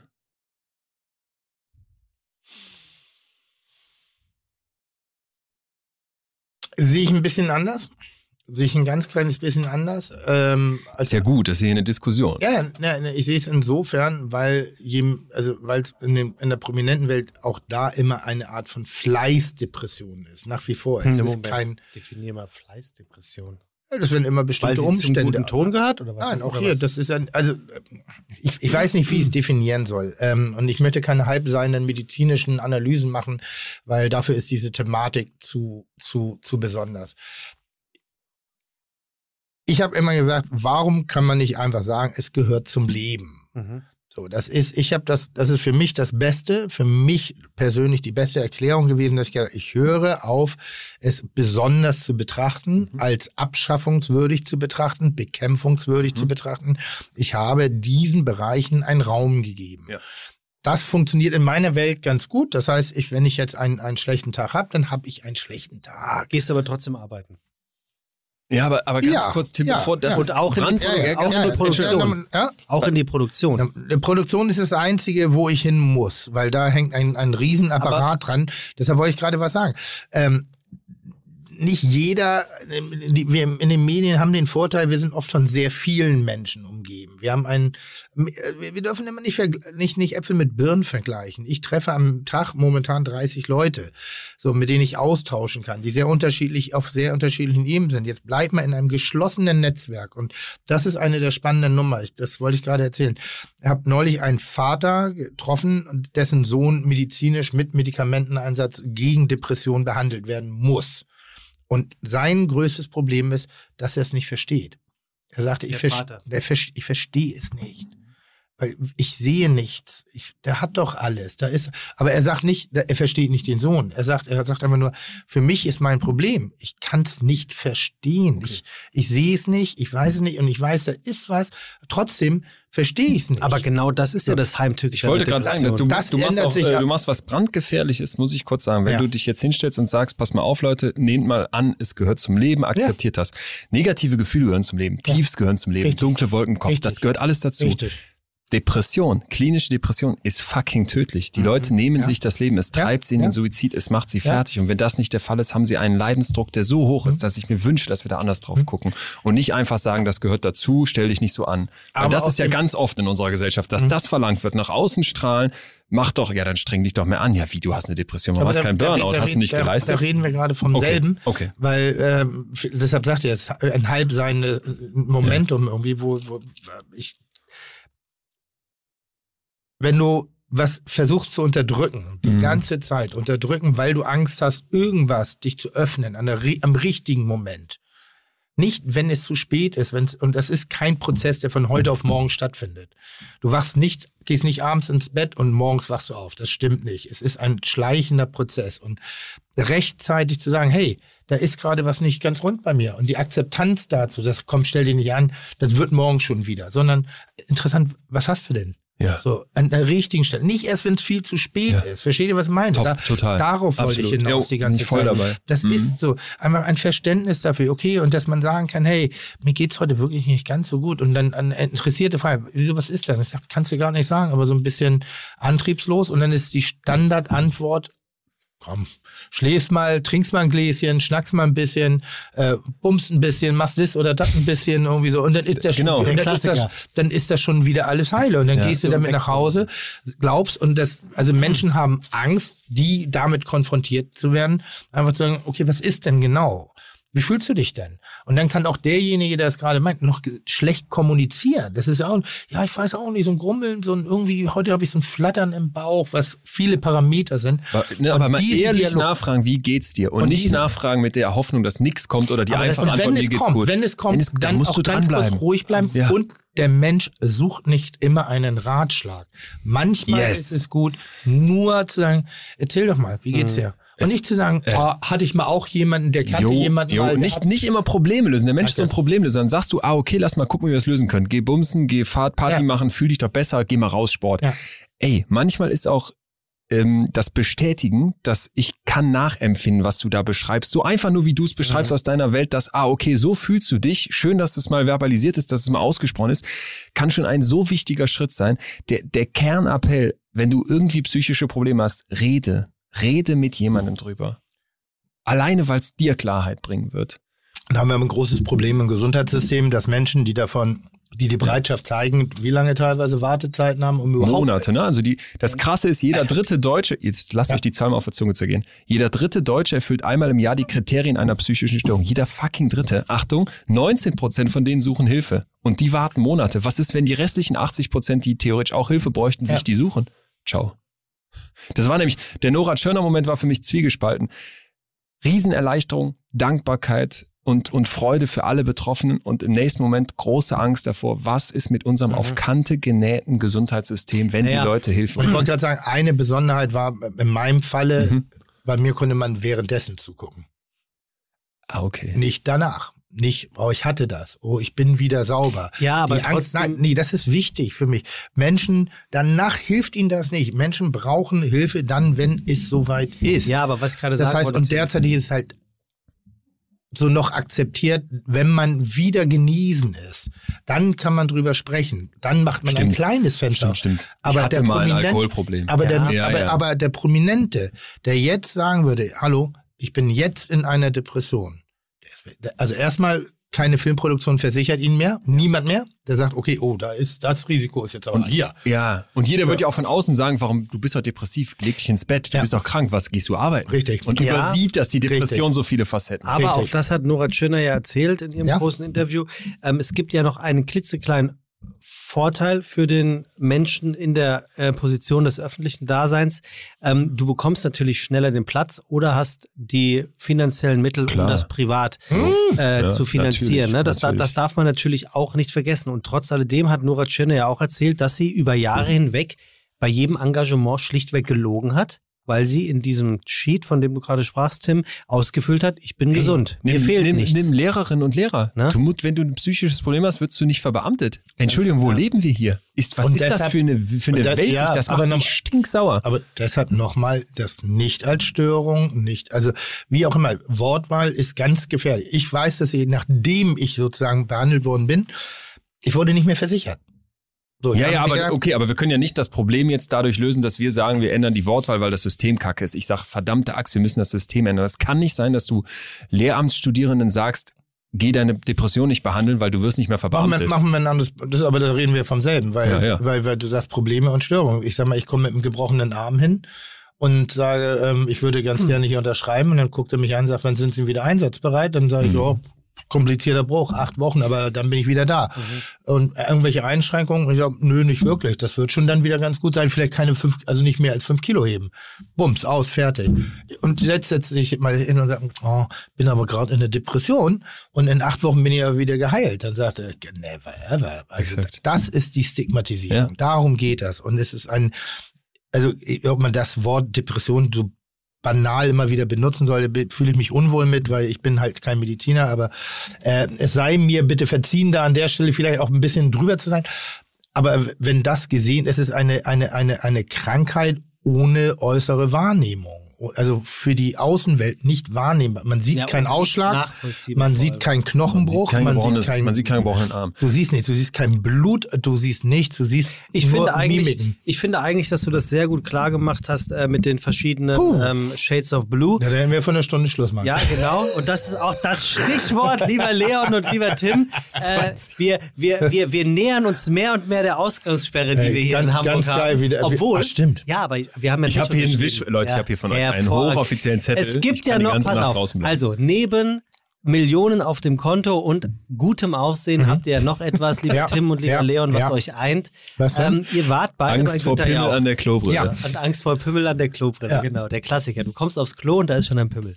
Ähm, Oh du hast 500.000 Euro gewonnen, Tim, du entsinnst dich. Ja. Für den guten Zweck. Ja, leider. Leon, also äh, nicht leider, aber, Leon hat, aber schon, schon Leon also geil. Für, Leon hat es für sich selber, aber hat auch das Doppelte. Ja. So, und jetzt, ich, Das war aber zu Zeiten, wo Wer wird Millionär noch einfach war, ne? Moment. 2016. Jetzt lehnst du dich hier ja, erbärmlich Sekunde. weit aus dem Fenster. Pass auf, Promi pass auf. Special ist doch immer mit Hilfe Leon, aus dem jetzt, Hinter- Jetzt, Okay, kommt, okay. jetzt, kommt, jetzt kommt der Beweis, wie gut ich Tim dann doch kenne, weil ich wusste, dass er das hat.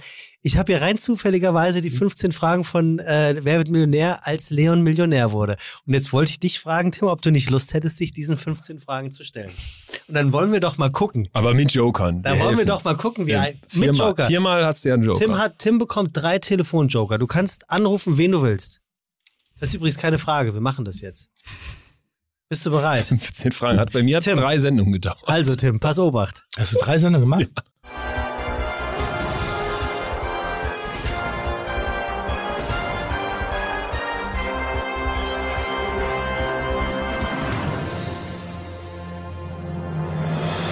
Frage 1.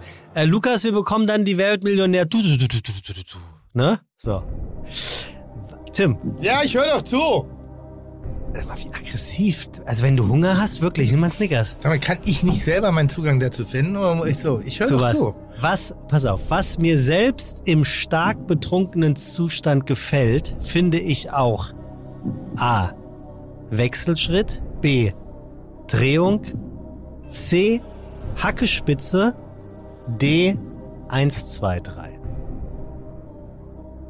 Die muss man sehen, die Frage. Die muss ne? man sehen. Ja. Aber 15 dieser Fragen wird ja Stunden dauern. Komm, die ist 50 Was mir Euro, ne? Das kannst im du. stark betrunkenen Zustand gefällt, finde ich auch Wechselschritt, Drehung, Hackespitze 1, 2, 3. Äh, Hackespitze. ja, sehr gut. Kommt das jetzt hier? Ja. Das habe ich noch nie. Nee, ich finde das Hacke. Finde ich selbst Spitze. Hacke. Finde ich Komma. selbst betrunken geil. Wenn ich Hacke, Hacke, bin, finde ich das Spitze. Spitze. Ah, Ah.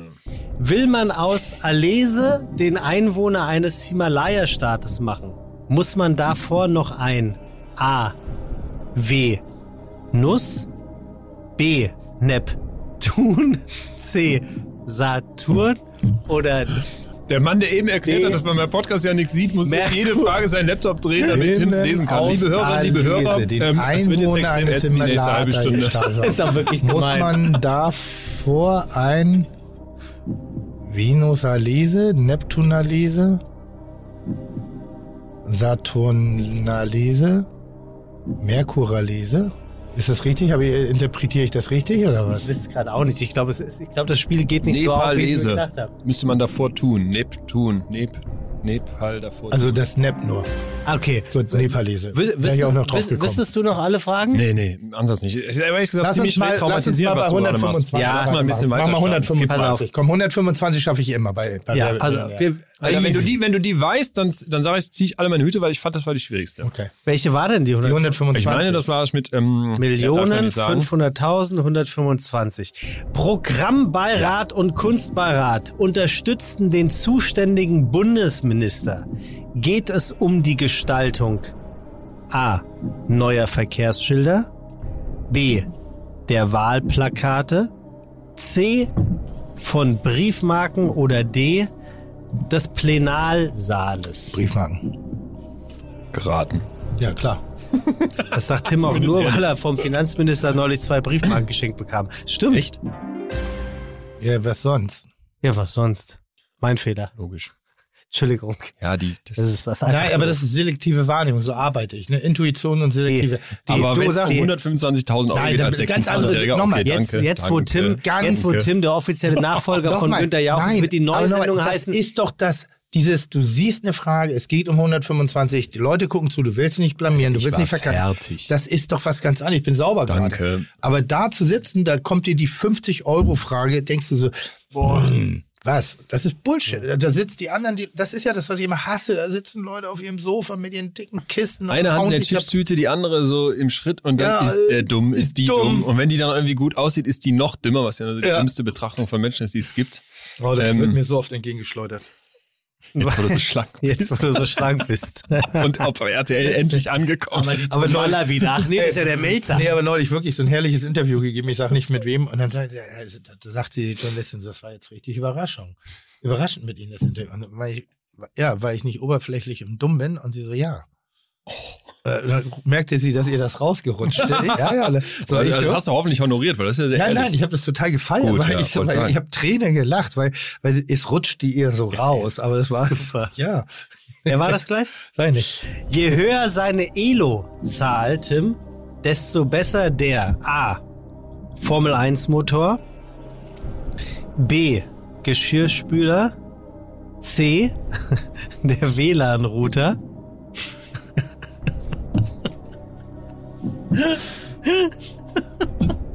Entschuldigung, das ist wirklich gut.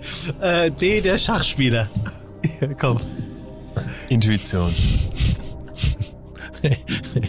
Aber, was? Ist, ist da gerade das grüne Kreuz angehakt oder was? Scheiße. Du voll Idiot. Das passiert. Geile Intuition. Äh, der Schachspieler. Das ist richtig. Ja, ist gut. Tim, komm, Ihr komm, müsstet das hier filmen. Jetzt eine Das ist Million. komm, kommen wir zur 15, zur, Ja, äh, zur. Millionenfrage. Ich aber echt weg. Hä? Ja, mach. Was- 15 Millionen Frage. Kommen wir zur was 15 heißt denn Millionen weg? Frage. Das ist kurz nach halb neun, du hast noch 25 Minuten in Hamburg. Aus insgesamt, absurd. jetzt bin ich gespannt. Wir haben noch alle Joker Hm. übrigens, ne? nur am Rande. Ja, ja, klar. Nachdem du die 50 und 100 Euro Frage schon eigentlich nicht Weg. geschafft hast. Ja, aber es zeigt, wie wichtig es ist, diese Frage mitlesen zu können. Ja, Komm jetzt. Was denn? Eine Million. Nochmal, es ist Multiple Choice. Also wer da nicht besteht, ganz ehrlich. Aus insgesamt wie vielen Steinchen besteht der klassische Zauberwürfel? er Erno? Rubik? Er, manchmal erstaunst du mich wirklich. Wirklich. Ich, das ist ich, doch nicht die Antwort. Ich bin aber wie es die ist ein, einer mehr als sichtbar. Also pass auf. Aus wie Das, kann, das können wir schon mal sagen, das ist nämlich falsch. Gib mir, gib mir, gib mir einen Stift. Das hast du da ja auch nicht, ne? Ich habe es mit Jauchs Hand und meiner Hand denn ich will es nachgebildet. jetzt ja nur abkürzen. Wie? Leon, Leon, es geht ja darum, dass, Neun, ne? dass, dass, ich glaube, man, dass man von Tim immer eine Meinung hat, Ja. die zwar nett und schön ist, aber halt nicht so akademisch. Und, Das, und dann, das ist ja mehr eine Schleue. Jetzt akademisch ist für mich so angelesen. ja, aber äh, trotzdem, ist, ich sag's wirklich, wirklich ungern. Ich sag's wirklich ungern. Aber, aber Tim ist nicht dumm. Nee, nee, nee, nee, das hätte ich ja nie gesagt. Also ich weiß gar nicht, wer das denkt. Diese komische 1, 2, 3, Journalistin 4, das sind schon mal 8. Vor allem, guck mal, er beantwortet die Frage, ohne dass sie gehört hätte. Das ist dann wieder der Angst zur Selbstunterschätzung gnadenlos. Das ist halt auch schön. Aber gut, bitte, beantworten Sie. Ah. Ey, auch, wir brauchen gar nicht fragen. Ich beantworte die so. 4, Ich sag mal D. Äh, aber ich habe tatsächlich die auch, 12, auch gebeten, keine Antwortmöglichkeiten sind reinzugeben, weil 20. ich gesagt habe, wenn ich selber drauf komme, ist das viel bestätigender, als wenn ich es da ablese. Eins, zwei, Jetzt bin ich nämlich sehr gespannt. drei, vier. Bin ich bei 24. Eins, zwei bin ich bei zwei. Müssen 26 sein, wenn da ändern nichts ist. 26. Eine Million Euro. Ja, das ist Also unsympathisch. ich, ich muss jetzt eine Sache. Ich, so schlau zu sein ist unsympathisch. liebe, liebe Fietes und liebe Fietinnen, ähm, wir sind jetzt seit zwei Jahren hier on air. Und ich habe wirklich, ich habe die Frage nicht zu Ende gestellt. Tim hat die Frage, Leon, du bezeugst das nicht gesehen. Ja, und vor allem die Antwort nicht. Die Nicht Antworten erst recht noch nicht. mal. Er malt wie ein Clipschüler, malt er jetzt hier irgendetwas auf, macht Kreise auf einen äh, Rubik-Würfel. Es steht 22, 24, 26 und 28 zur Auswahl. Ich klicke die 26 an, die Melzer hier reingeblökt hat. Und es kommt der grüne Haken. Tim ist Chapeau. Was meinst du, wie viel Hass ich bekommen habe für diese viel zu einfache Frage am nächsten Tag? Dumm. Das ist unfassbar. Nochmal, ich, hier habe ich einen Zettel, das ist einfach. 26, jetzt musst du immer wieder auf. Ey, Moment, du Nee, hockst da aber und weißt, Alter, du hast 500.000 sicher und du stürzt ab auf, ich glaube, 50 Euro. Oder du gehst jetzt einfach mit den 500.000 nach Hause und dein Vater ist Mathelehrer und sitzt im Backstage und denkst dir, der hackt dir den Kopf ab. So, Egal Stefan- wie es ausgeht. Stefan Raab ist jetzt fünf Jahre in Rente, ne? Das ist der einzige Grund, warum er oft gewonnen hat. Wie jetzt, erklär mal. Es hat, ging bei ihm um nichts. Er hat Ach nie- so. Bei den anderen ging es teilweise um Leben, um Existenzen, um richtig viel. Und jetzt geht, geht es bei dir um ja, Und nichts. dann schnipp mal Bierdeckel in ein Glas. Genau. Wenn es um dein Leben geht. Und du kriegst du selber wirkst gerade so, als ob du so, ein- das ist eine ganz andere Nummer. ja. Ja, aber das trotzdem, Tim, das erstaunt mich jetzt dann doch ein bisschen. Nee, das finde ich auch. Ist gut. Ist. Ja, nein, ich gebe dir recht, wenn du es so visualisieren kannst, aufmalen kannst, Ist so ist, es, einfach. ist es einfach, ist es einfacher, aber, Aber das ähm, Tempo war glaub- das Tempo glaubst war du- gut. Leon, glaubst du, Tim, Tim ist gesellschaftlich unterschätzt? Ja. Nee, wieso? Tim. Ich habe deswegen ich so. nach Leon. Nee, mich, ich finde das eher äh, bezeichnend. Da würde ich lieben gern psychisch noch viel tiefer reingehen, Ja, dass, dich, dass das noch in deinem Kopf ist, dass dich da so eine Journalistin irgendwie äh, anfunkt und sagt, du wärst ja irgendwie, was hat sie noch gesagt? Sie hätte dich Nee, nee, viel äh, dümmer gehalten Nein, nein, oder so. ich habe gesagt, sie sagt, das war ein richtig schönes, Ja. überraschendes Interview. Und dann meine ich, haben sie gedacht, dass ich oberflächlich und dumm bin. Ja, aber das, und das, das, dass du das direkt so, denkst. ja. Äh, haderst du damit, dass du Nein. nicht als schlau wahrgenommen Aber vielleicht was, was ich übrigens gar nicht teile. Ich habe nicht das Gefühl, dass man dich als nicht schlau wahrnimmt. Ich, äh, nochmal, warum? Die Punkte, die ich erwähne, ich ha, das ist so viel weniger dahinter. Ich finde nur, man kann solche Momente ruhig auch mal erzählen, dass eben wie Menschen manchmal ungeschickt sind. So. Und weil, weil das ist ja auch das, womit man leben muss. Und, und, und, äh, aber man muss das auch nicht unkommentiert lassen. Das kann man schon mal erzählen. Also ohne aber zu ich viel- erzähle nicht den Namen. Also weißt du, ich habe genug Safe. Respekt. Nee, nee, würde- finde ich auch völlig muss legitim. ich- ich Aber ich habe das auch nicht aus deren Sicht gesehen. Ja. Aus deiner finde ich es ja interessant. Ja, sehe ich genau. Oder? Ne? Was ja, macht's mit wirklich. dir, dass ja, du nachher denkst, ey, Moment mal, wie werde ich äh, jetzt.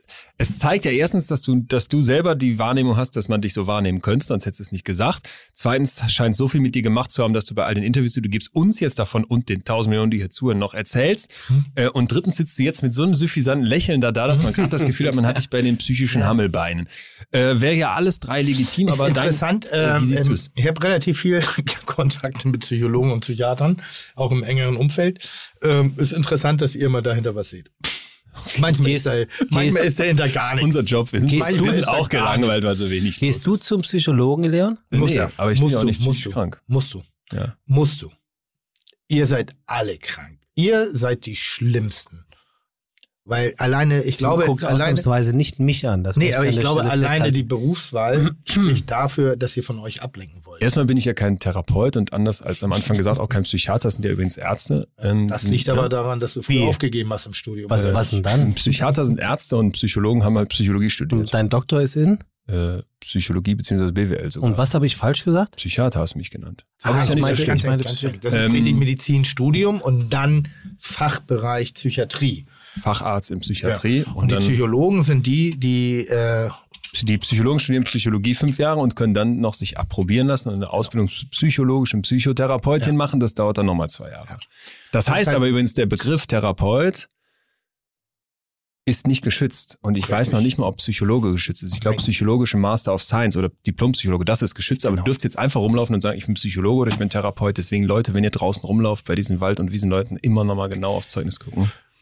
Ja, aber du sagst das so ähm, äh, witzigerweise abwertend. Ich sehe das ganz anders. Ich finde, ähm, Psychologie, Psychologe sagst du gerade so scherzhaft, dass Nein, äh, Psychiater nicht. das richtige Medizinstudium ist und wir, oder du hast gesagt, wir müssen Schon wieder zu viel interpretiert. Ich weiß es nur. Das ist, jetzt, das, da klingelt es jetzt bei dir Okay, durch. ja, weil ah, ich ja. ich kenne nur den Unterschied und Okay. habe nur gesagt, das ist so. Und jetzt kommst du als Nicht-Psychiater, sagen, ja, aber du sagst das so abwertend. Sag ich, nein, ich habe das überhaupt nicht gewertet. Ich bin, bin da ganz fein. Also, Schon wieder die ab. Sag ich nein. nein, da, sa- da sage ich, da habe ich dich wohl bei den Hammelbein. Da hast du mich, Herr da hast, Doktor.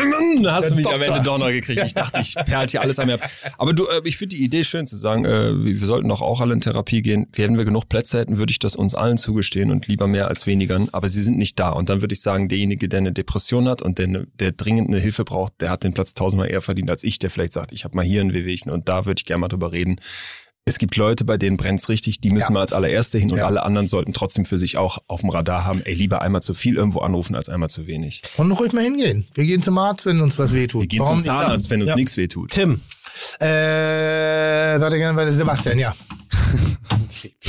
Wirklich. Ich habe auch kurz gedacht, da kommt was Wichtiges. Nee. Tim. Naja, der Leon. Name. Ja. So. Tim, Leon, äh, ganz herzlichen Ja. Dank.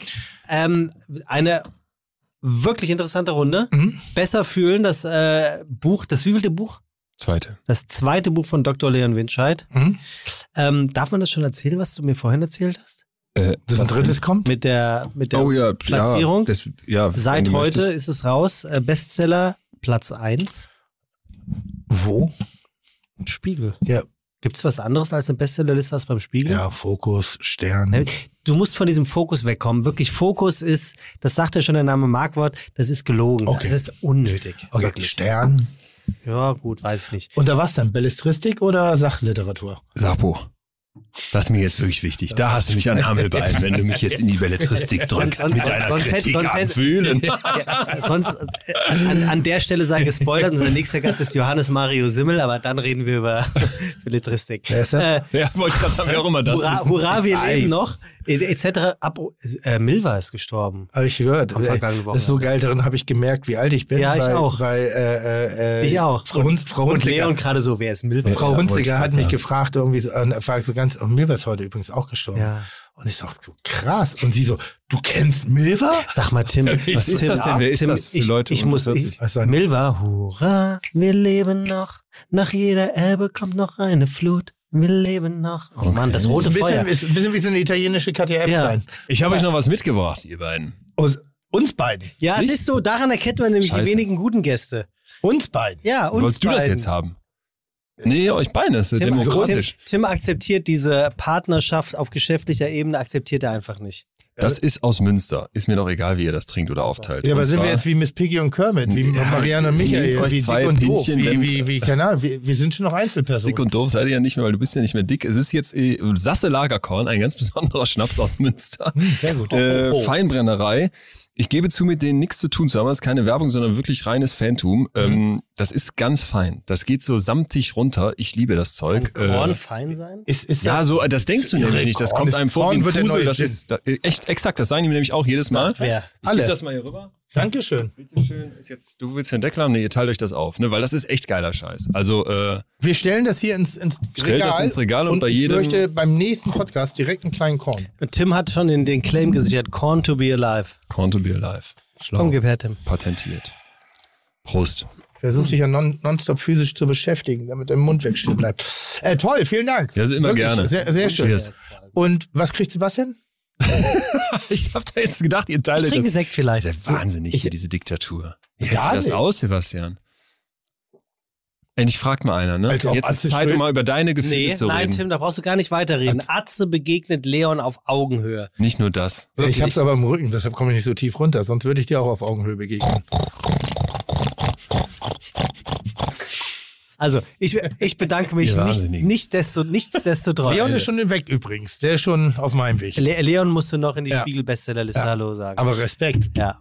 Ja, danke. Ich bin auch sehr ähm, ganz beseelt. Ich bin auch zehn Minuten hier zu spät gekommen, weil die anriefen, als ich gerade spazieren war und ich bin in die völlig falsche Richtung dann gelaufen ab, da weil ich es gar nicht packen konnte. Wo, woher kommst du eigentlich? Woher kommst du eigentlich? Münster. Aus Münster. Hab gesagt. Nee, er hat nur gesagt, woher seine Lehne. Das stimmt, ich komme ganz ursprünglich mal aus Köln und dann Münster und Solingen war noch Abiturzeit und jetzt Berlin und Münster hin und her. Gut. Jo, Sehr schön. Vielen herzlichen Dank. Ja, ich danke sehr euch. spannend. Das war nicht schlecht, ne? Das mit dem Kackefressen habe ich immer noch nicht verstanden. Ich schick Aber dir mal die Pillen, die raus sind. Danke, Fun dass du es Fact. noch sagst. Fun Fact. Du hast schon mal Kacke gefressen? Ich hab noch was. Nein, aber eine der skurrilsten Dinge, die ich im Internet. Hast du gerade Fun Fact gesagt, Ja. wofür du mich neulich noch Ja. ausgezählt hast? Du Penner. Ich, ich lerne ehrlich. von den ganz großen Moderationslegenden. Ah, okay. Weißt du, Gottschalk, Jauch und äh, Merget. Was denn? Das gibt's doch gar nicht. Was? Ich, ich, Was ist der Fun Fact, Leute? Der Fun Fact ist, es gibt ja Menschen, die außer, außerhalb, also nicht unbedingt aus Gesundheitsgründen, sondern aus leidenschaftlichen Gründen sich äh, der Vertilgung von menschlichem Kot äh, äh, widmen. Wo gibt's denn sowas? Nee, Ganz viel, ganz viel, ganz viel. Okay. Anale Phase. Und da gibt es jetzt übrigens einen vegan, also einen Versand von veganer Kacke. Sag mal, Tim, das hast du vor zwei Jahren in unserem ersten Podcast schon erzählt. Das ist ein Scherz. Nein, muss man gucken. Google ich gleich. Ja. Und ich würde die Kapseln übrigens Kapseln nennen. Insofern vielen Dank fürs Zuhören. Du bist schon eine Moderationslegende. Bleib, bleib, bleib, Dankeschön. Leon. Ja, Wenigstens einer in diesem Raum Fall. hat es hier erkannt. Ja, für, für Äh, das muss noch. Vielen Dank fürs Zuhören. Das war eine wunderbare Folge mit Leon Winscheid, mit Ja. Sebastian Merget. Und wer sind Sie eigentlich mit der Brille, dieser dünne Mann? Ich kenne den auch irgendwo. Wer ist das? Hatte der nicht mal Burnout? Ist das, ist das der dieser Mentor. Matthew McConaughey? Keine aber dem geht's viel besser. Gut sieht er aus. Gut, der hatte Zeit, das sah Und so Freunde, schlecht wenn es euch nicht gut Der hat geht, noch so ein der hat- bisschen Ich glaub, Franzbrötchencreme das an der Nase. Ich doch erkenne ein den gar bisschen nicht. hart am Glas. Du, da ist er, jetzt ist er wieder. Jetzt ist er wieder. Ja, da hatte doch mal Burnout, oder? War das Irgendwas war mit dem. der Alkohol auch. Ich weiß 400 nicht. Folgen. Da Ja, wo muss mir- ich unterschreiben? tat mir seine Mutter so leid. Ja. Tat sie mir so leid. Lukas, du kannst ausmachen, das war's. Chuck, Digga, Props, Digga, ihr habt meinen Respekt. Ihr macht Digga, Mucke, Schicke, Mucke, oh, wie gut das schmeckt. Dieser Podcast wird produziert von Podstars bei OMR.